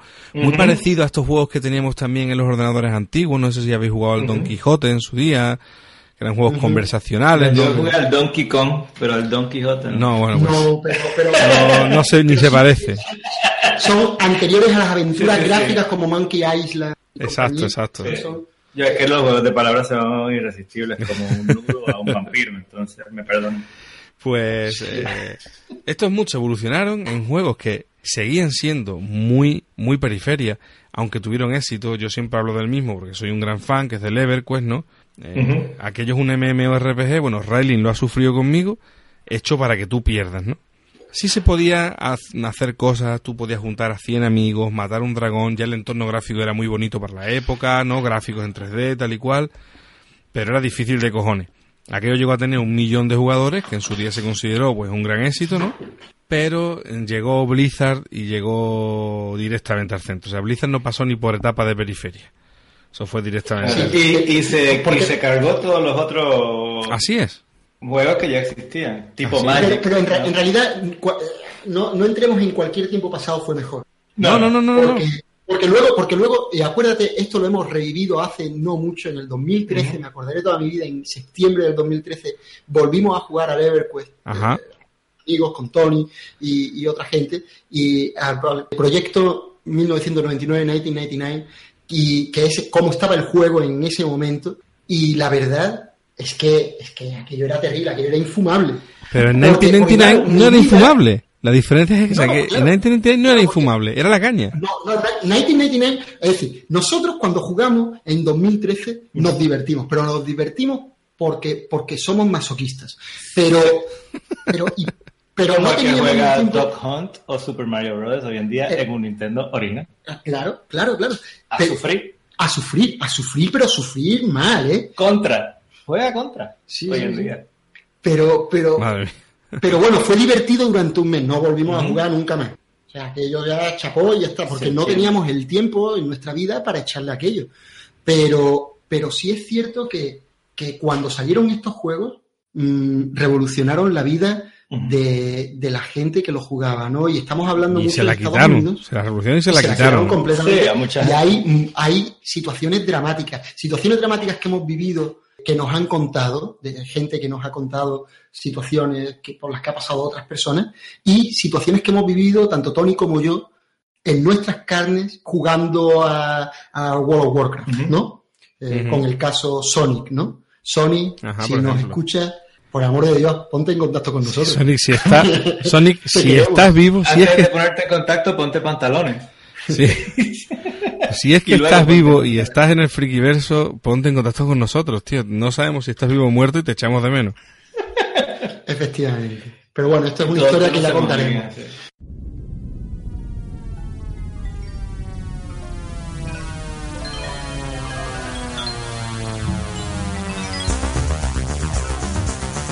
En realidad, ¿quién jugaba a estos juegos? Pues a estos juegos, y bueno, ¿quién jugaba y quién juega? Los juega gente que quiere buscar un mundo, una realidad distinta, que quiere, es como un juego de rol. Volvemos a lo mismo, claro. Un mundo medieval, ¿verdad? Y que hay múltiples opciones, hay una falsa sensación de libertad. Porque, bueno, es un juego de ordenador. sensación de conexión, porque, o, de conexión, no, de presencia, ¿no? Porque al no tener, al no tener director humano, el juego siempre está ahí. Entonces tú puedes jugar y sentirte que estás haciendo algo, una, una experiencia pero estás solo. El World of Warcraft, igual que el EverQuest o el Ultima Online, nos da la posibilidad de ser sociables con otra gente a través de distintas herramientas. Antes era el chat, el IRC, eh, o el chat de voz más actual. Pero tú terminas conociendo a, esos, a esa gente que al principio son desconocidos porque vives unas aventuras con ellos, es igual que el rol. Sufres con ellos y te diviertes con ellos y cuentas chistes y conoces a la gente y luego quieres jugar con uno y con otros pues no tanto. Y es una realidad, es una realidad distinta a la realidad que estás viviendo todos los días, que normalmente es una realidad de mierda, en la que vas a la escuela sacas buenas notas y en realidad nadie te lo agradece porque eres un, nerd y vas a un concurso de guitarra y pierdes el concurso, pero nadie te dice que lo has hecho muy bien. Bienvenido al desierto de, lo, real. efectivamente. Así es, así es. Welcome to the desert of the real. Y eso genera frustración. Entonces tú entras en un mundo en el que tus actos son recompensados. Es decir, no hay frustración directamente. E inmediatamente. Puedes tardar meses en conseguirlo, pero cuando lo consigues dices, y yo, esto es mío, esto me lo he ganado yo, y tú no lo tienes porque tú no has puesto el esfuerzo ni eres tan bueno como yo. Lo que conecta directamente con el mito del sueño americano, ¿no? De que tú trabajas mucho y vas a lograr ser una persona excepcional. Exitosa, ¿no? El tiene, tres y cuatro trabajos. Y trabajos, pero de mierda, y como quiera, ¿sabes? Eso es un mito, un mito. Y, tiene, son personas responsables, decentes, dignas, sin ningún tipo de malos hábitos, y son pobres y pasan por nadie, o sea, la gente no lo reconoce, o sea. Entonces, en lugar de deprimirte, pues vas y te metes en un juego en un MMO, multiplayer. Que resulta siendo terapéutico casi. Efectivamente, ¿no? Donde, donde you can succeed, ¿no?